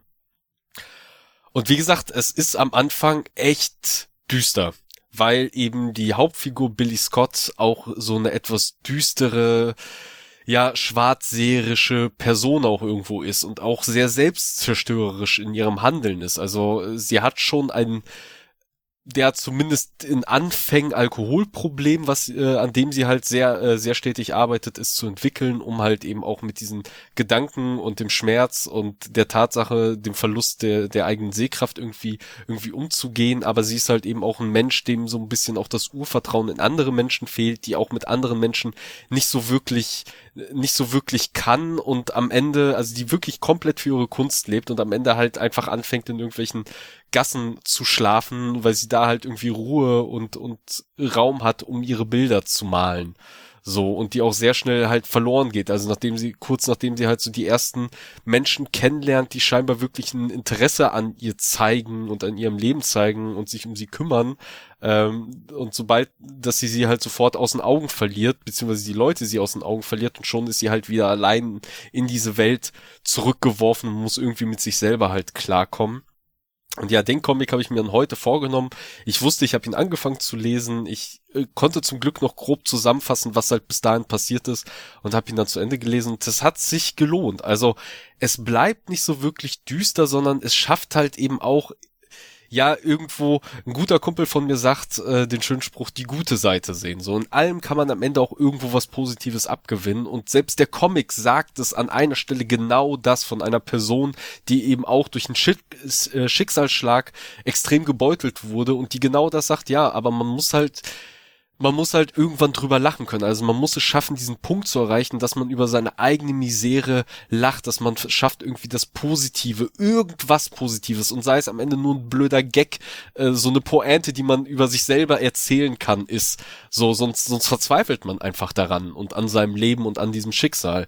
Ähm, und das hat sich dieser Comic halt irgendwie zur Aufgabe genommen, genau das am Ende irgendwie hinzudrehen, dass nichts nichts ist so heiß, wie es gegessen wird, nichts ist so schlimm, dass, dass man nicht irgendwie daraus, daraus rauskommt. wenn man einfach nur es schafft, weiterzumachen, so. Und das, das, um das zu schaffen, ja, das lässt sich halt schwer schaffen, wenn man allein ist. Also um sowas zu schaffen, braucht man halt auch Leute um sich herum, die einem helfen, das auch zu schaffen. Aber man muss halt eben auch erkennen, diese Leute zu erkennen und auch diese Hilfe zu erkennen und sie halt eben auch annehmen und diese Leute nicht und diese Hilfe und diese Leute halt auch nicht nur von sich halt eben wegstoßen. Ähm, und ja, es ist ein wunderschöner Comic mit einer wunderschönen Message, eben auch was das Schaffen oder auch was Kunst angeht, eben dass diese, diese, diese Bürden und diese, ja, diese, diese Wichtigkeit und das, was man vor allem als selber als, als Kreativschaffender sich da selber aufheizt, was, äh, dass man irgendwie einen Fußabdruck in der Geschichte der Menschheit hinterlassen muss, sonst hat, äh, sonst hat halt das eigene Schaffen überhaupt keinen Wert, dass das halt alles am Ende Quatsch ist, dass es darauf gar nicht ankommt, dass das eigentlich Wichtige ganz woanders liegt. Äh, und von daher kann ich diesen Comic tatsächlich nur wärmstens empfehlen. Also eigentlich wäre es vermutlich auch äh, absoluter Kandidat für Spotlight gewesen. Ja, das klingt ähm, auch so, als würde es mir sehr gut gefallen. Ja, ich glaube, das wird dir auch gefallen und ich glaube, du solltest dir die äh, die Macherin auch definitiv mal aufschreiben, mhm. weil ich glaube, sie ähm, also sie hat zumindest ein paar Cover für DC, glaube ich, vor allem angefertigt. Ähm, ich meine, es gibt ein Harley Quinn und auch ein Poison Ivy Cover von ihr.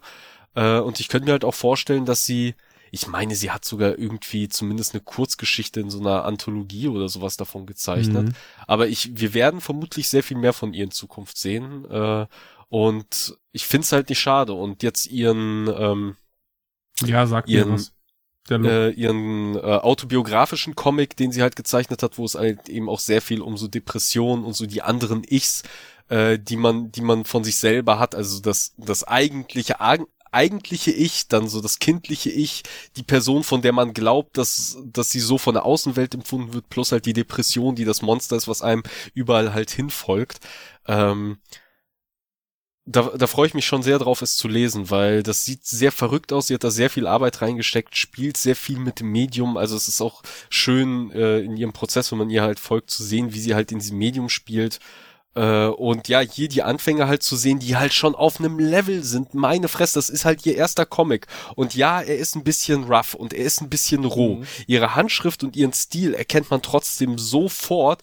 Und ich denke mir, ey, wenn ich in der Lage wäre, einen Comic schon auf dem Level halt abzuliefern, also allein das durchzuziehen und, und diese ganzen, ganzen Bilder zu zeichnen, da wäre ich halt schon heilfroh. Und sie ist halt mittlerweile noch so viel besser und so viel sicherer in ihrem Stil geworden als, als dieses Erstlingswerk. Es ist fantastisch. Und ja, trotz dieser rohe, äh, äh dieser Ru Roughness, gibt es ein gutes Wort, dieser, dieser Ruhigkeit? Ich, ich weiß, was du, was du suchst dieser, dieser Grobheit, dieser Grobheit dieses Werks ist halt eben, äh, es ist halt auch super ehrlich gleichzeitig so. Es ist halt kein, kein, kein Bullshit, der hier halt erzählt wird, weil es aber auch solche Figuren sind, die halt scheinbar auch schon sehr viel Bullshit erlebt haben und deswegen einfach sehr frei heraus reden, weil sie auch in einer Position sind, wo man sich halt Bullshit auch nicht so wirklich mehr, mehr erlauben kann und leisten kann. Ähm, ja, wirklich gut. Also so, äh, im Pending Blindness of äh, Billy Scott.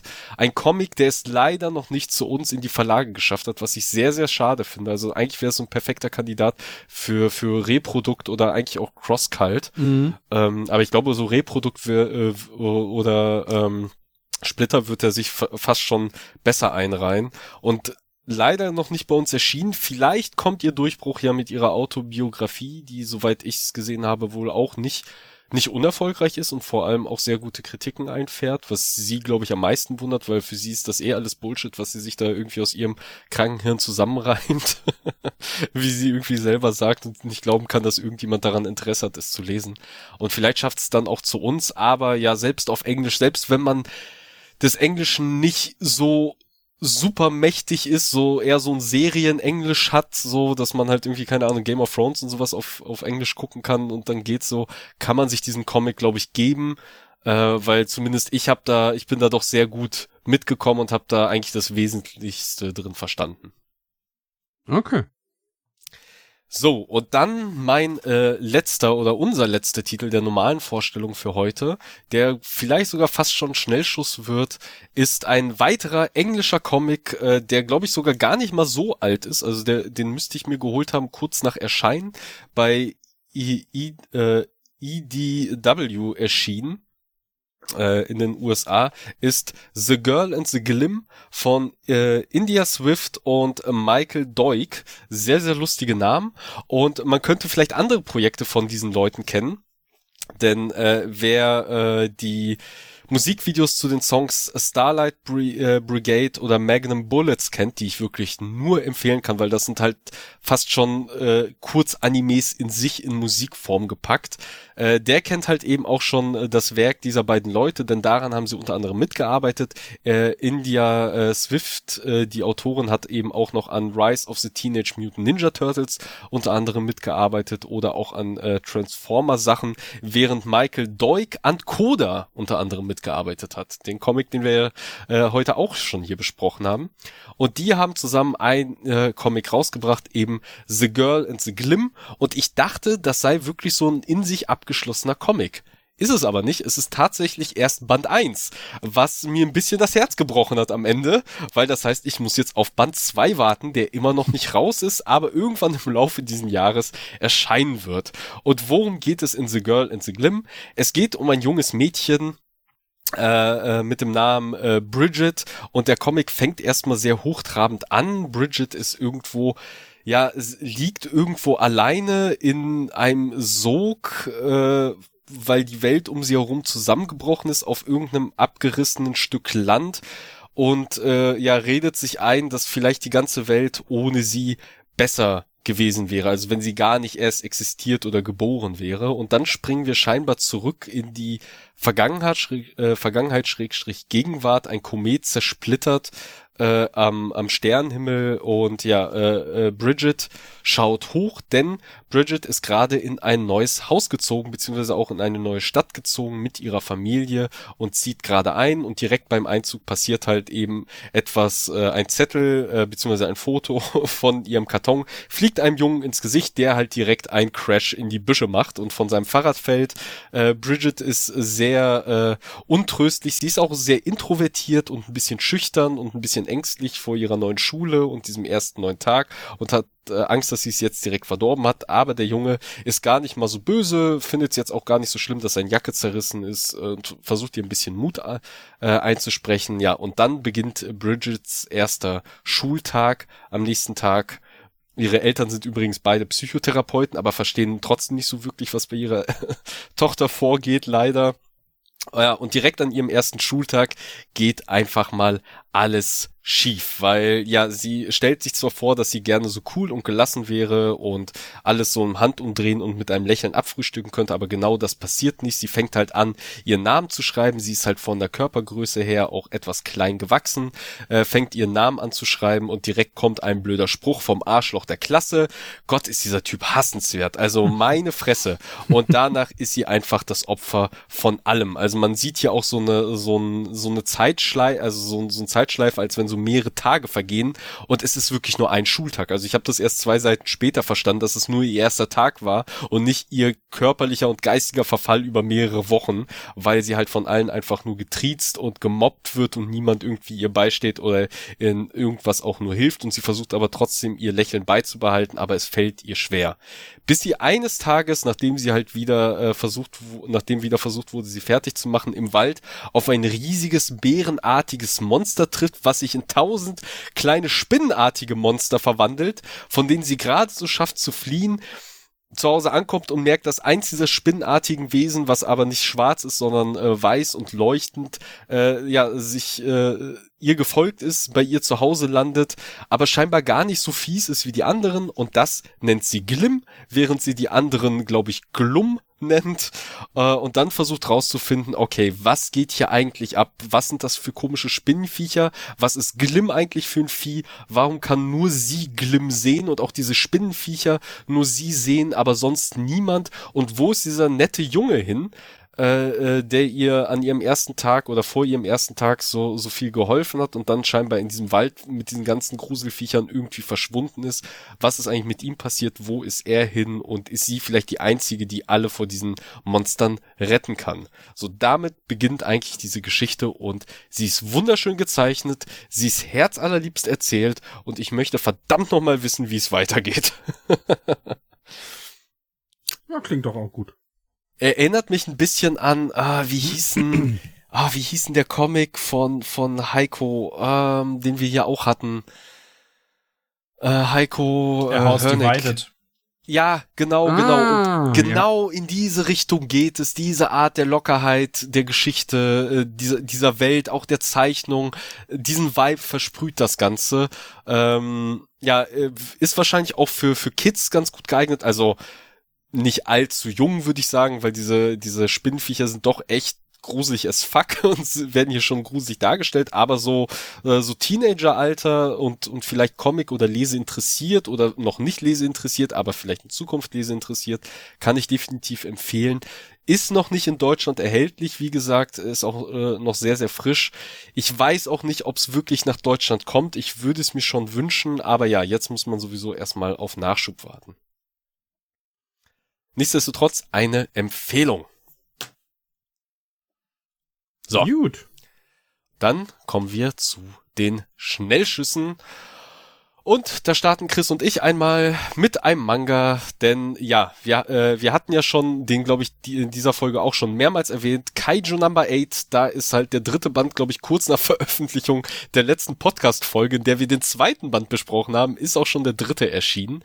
Und ähm, Chris, gleich kannst du ja mal sagen, wie, wie er dir gefallen hat. Äh, mhm. Ich kann es ja erstmal kurz machen. Ich bin mit diesem Band echt wieder sehr hooked gewesen, weil ja. ich kannte den Anfang noch, hatte ich noch relativ gut im Kopf. Danach, äh, die, die Kapitel danach verlaufen sich so langsam äh, ein wenig in meinem Kopf. Und beim zweiten habe ich schon gemerkt, ja, fand ich cool, aber ich kenn's halt schon und ja, ich fand's halt cool. Aber hier äh, in diesem dritten war ich dann doch hellauf begeistert und bin noch begeisterter, weil ich ja noch weiß, was danach noch folgt. So, also mhm. eigentlich hat mich dieser Band genau an der falschen Stelle von äh, ja von meinem Schuss quasi abgeschnitten und von dem guten Stoff.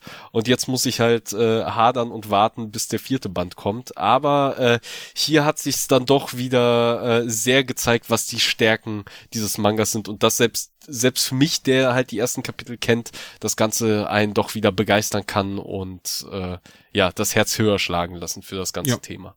Also ich finde ihn fantastisch. Ähm, ich finde großartig, dass der humoristische Anteil zurückgeschraubt wird und dafür die Story weiter vorangetrieben wird und am Ende war ich richtig sauer, dass es wieder vor, zu Ende ist und ich noch nicht weiterlesen konnte. Also Kaiju Nummer 8 ist für, für mich ein Volltreffer. Ja, vor allem, ey, was Kafka einfach für geile Szenen bekommt. Also direkt mhm. am Anfang, wenn auf Kaiju Number 9 getroffen wird, äh, deren Fight großartig. Also, ach, das liebe ich daran, dass wir hier einfach einen Protagonisten haben, der halt eben trotz der, ähm, natürlich halt auch Gags, die über ihn gemacht werden ja, und so sein Alter und, ist halt ne? ja genau und dass er halt so dieser alte leicht trottlige Goofy ist so neben den ganzen jungen äh, äh, Kadetten, die alle so aufsteigend und so vielversprechend sind, ähm, aber dass er halt trotzdem seine coolen Momente bekommt und selbst nicht in Kaiju-Form seine coolen Momente einfach durch seine Erfahrung kriegt. Dass er halt sagen kann, während alle ausstürmen und äh, quasi ihre Waffen in Anschlag nehmen und die Kaijus jagen, dass er halt sagen kann, weil er kann sich halt noch nicht äh, vor allen ja verwandeln, dann mhm. wissen ja alle, dass er ein Kaiju ist, aber dass er halt einfach aufs Feld äh, blicken kann, sagen kann, okay, das sind solche Kaijus, ich habe Informationen, bitte achtet darauf, äh, äh, achtet hier ja. drauf, das kann euch noch eine Hilfe im Feld sein und dass die anderen das aber auch zu äh, äh, wertzuschätzen wissen, ist so toll, ist so schön.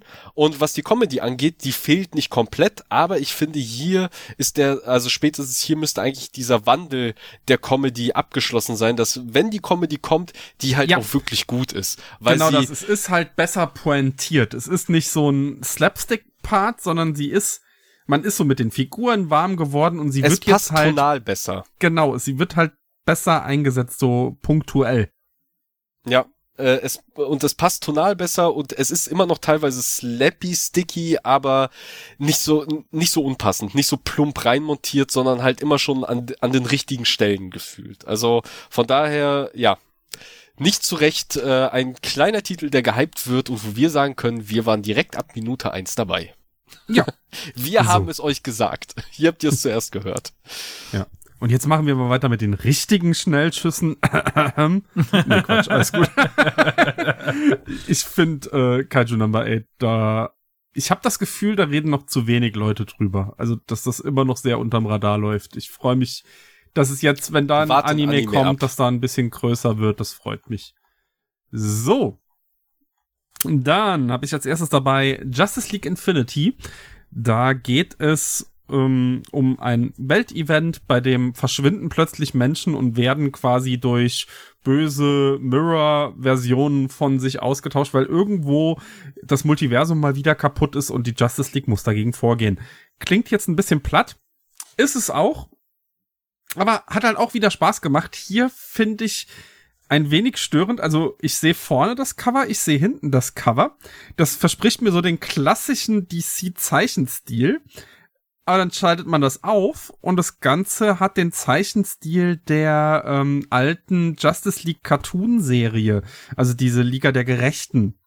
Und das war so ein Punkt, da musste ich erstmal schlucken, weil irgendwie mag ich den nicht in Comicform, aber ich war am Ende doch gut genug unterhalten und hab's jetzt halt in den Schnellschusssegment gepackt, einfach nur, weil ich halt den ganzen nur alleine vorstelle.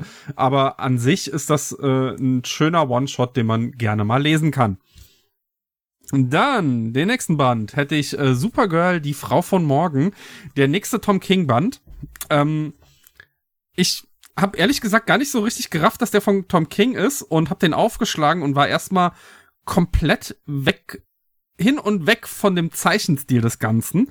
Dann hat die Story angefangen und ich war erstmal super verwirrt, weil es geht darum, dass ähm, Supergirl ihren 21. Geburtstag feiert und dann in Amerika darf man ab dem 21. Geburtstag ja anfangen zu trinken. Nur als Superman Supermensch auf der Erde wird man halt nicht voll durch die rote Sonne. Deshalb schnappt sie sich ein Raumschiff und fliegt äh, zu einem Planeten, wo eine Sonne hat, wo ihre, Schwe äh, ihre Kräfte dämpft, um sich mal so richtig volllaufen zu lassen.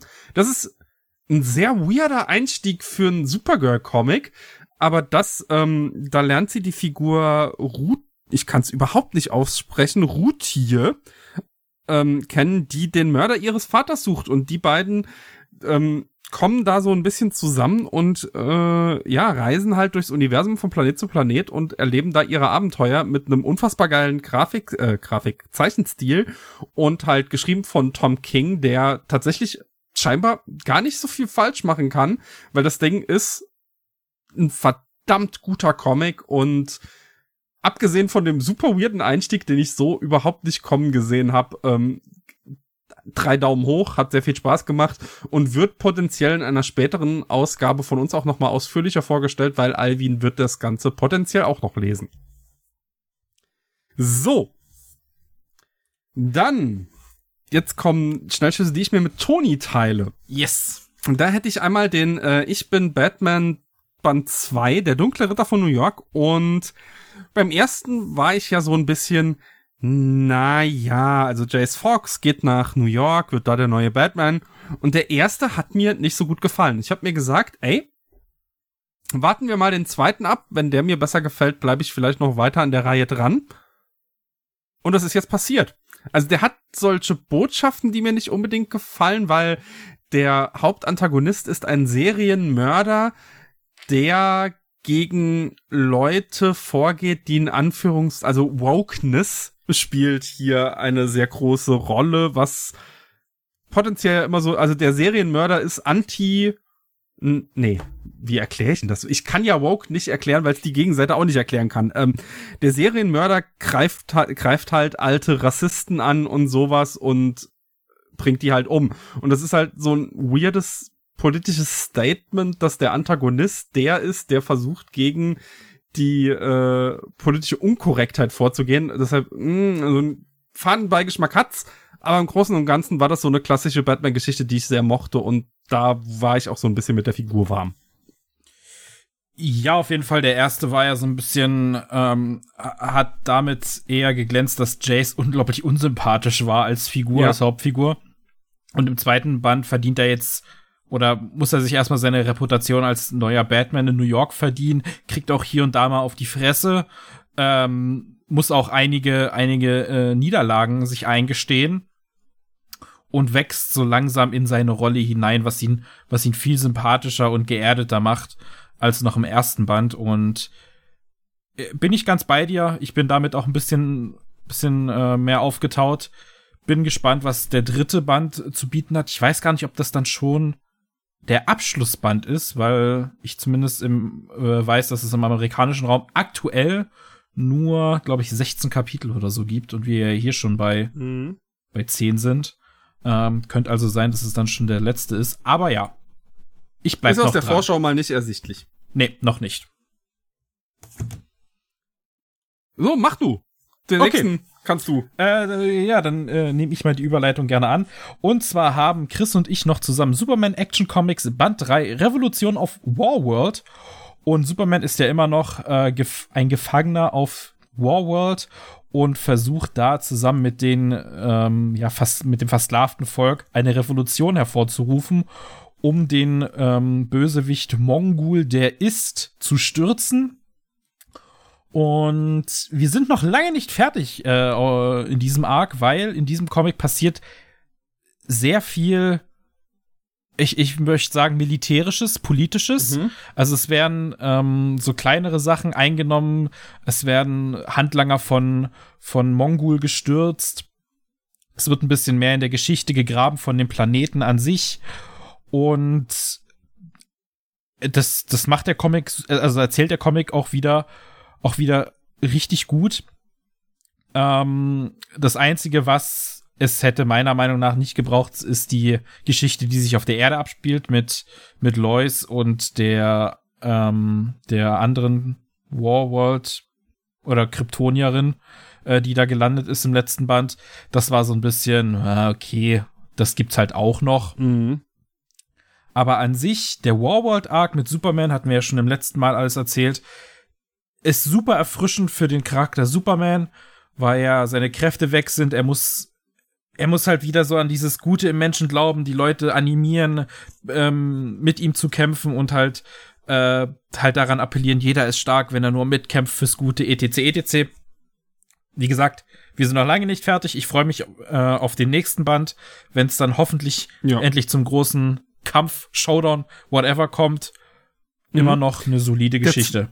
Der zweite Band hat mich ja nicht ganz so überzeugt, aber der dritte, da war ich jetzt dabei. Also spätestens jetzt hat mich die Reihe so in ihren Bann gezogen und ich bin jetzt on board und hoffe, dass das noch auf dem Niveau ein gutes Stück weitergeht. Also ich freue mich sehr, sehr auf den nächsten Band. Ja, voll und ganz. Gut, dann noch zu meinen einzelnen Schnellschüssen. Da hätte ich einmal den vierten Band von Call of the Night, dem kleinen Slice of Life Vampir-Manga, den ich hier ab und zu vorstelle. Und es ist immer noch, ach, es ist immer noch so ein kleines Feelgood-Abenteuer, was ich jedes Mal dabei habe. Also in diesem Band ist halt alles dabei. Ähm, Koyu und äh, Nasuna arbeiten in einem kleinen Maid-Café, müssen so Detektiv Conan-mäßig einen Spanner aufdecken, was eine super witzige, interessante Geschichte ist. Und dann geht es natürlich auch wieder um die ganz klassischen Vampir-Sachen. Wie werde ich ein Vampir? Wie verhalte ich mich mit der Unsterblichkeit? Wie stirbt man als Vampir? Ähm, und es werden auch neue Charaktere eingeführt, wie eine ja Privatermittlerin, Schrägstrich Vampirjägerin, die ganz, ganz interessante Ansichten auf das Leben auch hat. Also es ist irgendwie wieder alles dabei. Man hat was zum Lachen, man hat was zum Nachdenken, man reflektiert sich auch selber so ein bisschen. Für mich immer noch so ein so ein richtig schönes, so ein richtig schöner Manga zum Nebenbeilesen, der, wenn er da, wenn er ankommt, wenn ein neuer Band raus ist, einfach, einfach sofort inhaliert wird und Spaß macht. Deswegen Call of the Night immer noch so ein kleiner Geheimtipp von mir. Obwohl ich noch den Anime vor mir habe, den ich auch noch schauen möchte, aber immer noch nicht dazu gekommen bin. Und zum letzten Carnage Band 1, Albtraum im Rot, ein äh, neuer Carnage-Comic. Und ja, äh, ich weiß nicht, wo sie mit der Figur auch hinwollen. Ähm, wäre interessant gewesen, ob Alvin das Ding angezündet hätte beim Lesen oder nicht. Auf jeden Fall, das erste Kapitel hat, hat viel zu viel versprochen. Das war schon fast ein Clickbait, weil wir hier ähm, so eine, so eine Nebenstory bekommen von einem kleinen Mädchen, was so eine, in so einer Bruchbude aufwächst mit, mit Eltern, die, die drogen- und alkoholsüchtig ist, äh, sind ähm, was sich dann mit dem Symbionten verbindet und halt die kompletten, also die, die, die gesamte Familie abmurkst. Was eine ultra brutale und, und echt krasse Geschichte war, die so ein bisschen, ja, wo man echt schwer, schwer schlucken musste beim Lesen. Aber dann kommen wir zur Hauptstory und Carnage kann jetzt ohne Wirt leben, also ohne Cletus Cassidy.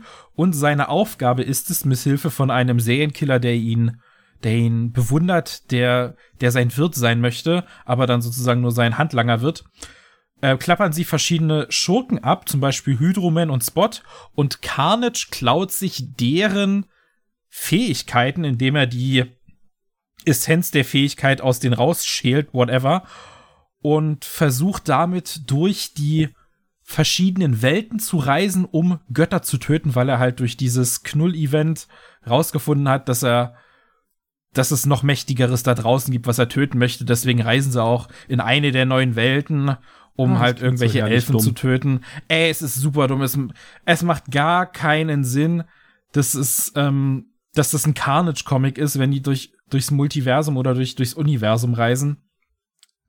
Und der, ich sag mal, Gute hier ist ein, ist ein Cop, der mit dem Carnage-Symbionten so ein bisschen in, in Berührung kommt und sozusagen die gute Seele von Cletus Cassidy innehält. Also er besitzt Carnage als so Mini-Symbionten, der ihn am Leben hält und hat halt das Gewissen mit von Cletus Cassidy, der versucht, ihm zu helfen, den Symbionten an sich, das pure Böse aufzuhalten. Strunzdoof, es hat gar nichts mehr mit Carnage zu tun, es führt das alles ad absurdum und äh, ich, ich weiß nicht, so das Cover von Band 2 sieht zwar ganz geil aus, aber pff, die haben sich richtig verrannt mit dem Comic.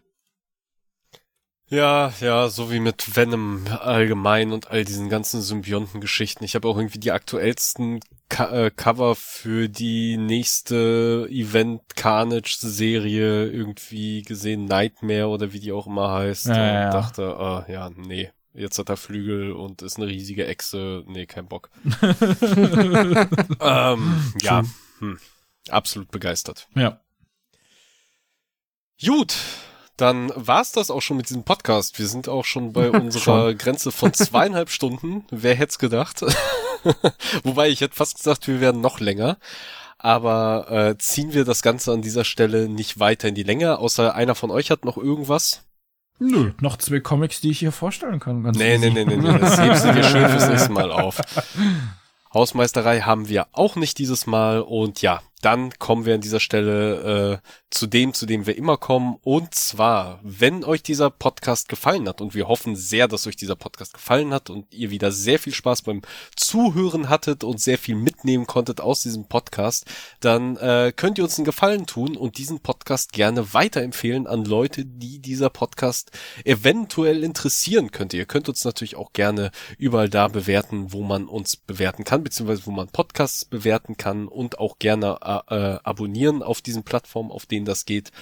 Und wenn ihr uns euer Feedback da lassen wollt, zum Beispiel wie euch der Manga äh, Dandadan gefallen hat oder was eure Meinung zum aktuellen Carnage äh, und Symbionten Run ist, dann kommt doch gern auf unseren Discord Server. Das ist der einfachste und äh, beste Weg, uns direkt zu erreichen und vor allem auch noch ganz viele andere Leute zu erreichen und mit ihnen zusammen über die neuesten Comic-Themen, News oder Marvel Snap äh, zu diskutieren. Da ist wie gesagt jedes Feedback gern gesehen, egal ob es äh, positives Feedback ist, aber auch Verbesserungsvorschläge oder Kritik äh, oder wenn wir etwas komplett Falsches gesagt haben oder wenn ihr ganz anderer Meinung seid, kommt da gerne hin, äh, ähm, ja, äh, blabbelt, äh, blabbelt, labert da gerne fleißig mit. Wir würden uns freuen, aber bleibt natürlich schön nett äh, untereinander, denn ja, bisher funktioniert das alles ganz, ganz gut. Ansonsten erreicht ihr uns auch über die aktuell gängigen ähm, Social Media Plattform Twitter, solange es das noch gibt und das irgendwie funktioniert, mal gucken äh, und Instagram, aber ja, Discord ist vermutlich der sinnvollste und beste und einfachste Weg. Ja, und dann bleibt nichts weiter zu sagen als bis zum nächsten Mal und tschüss. Tschüss. Tschüss.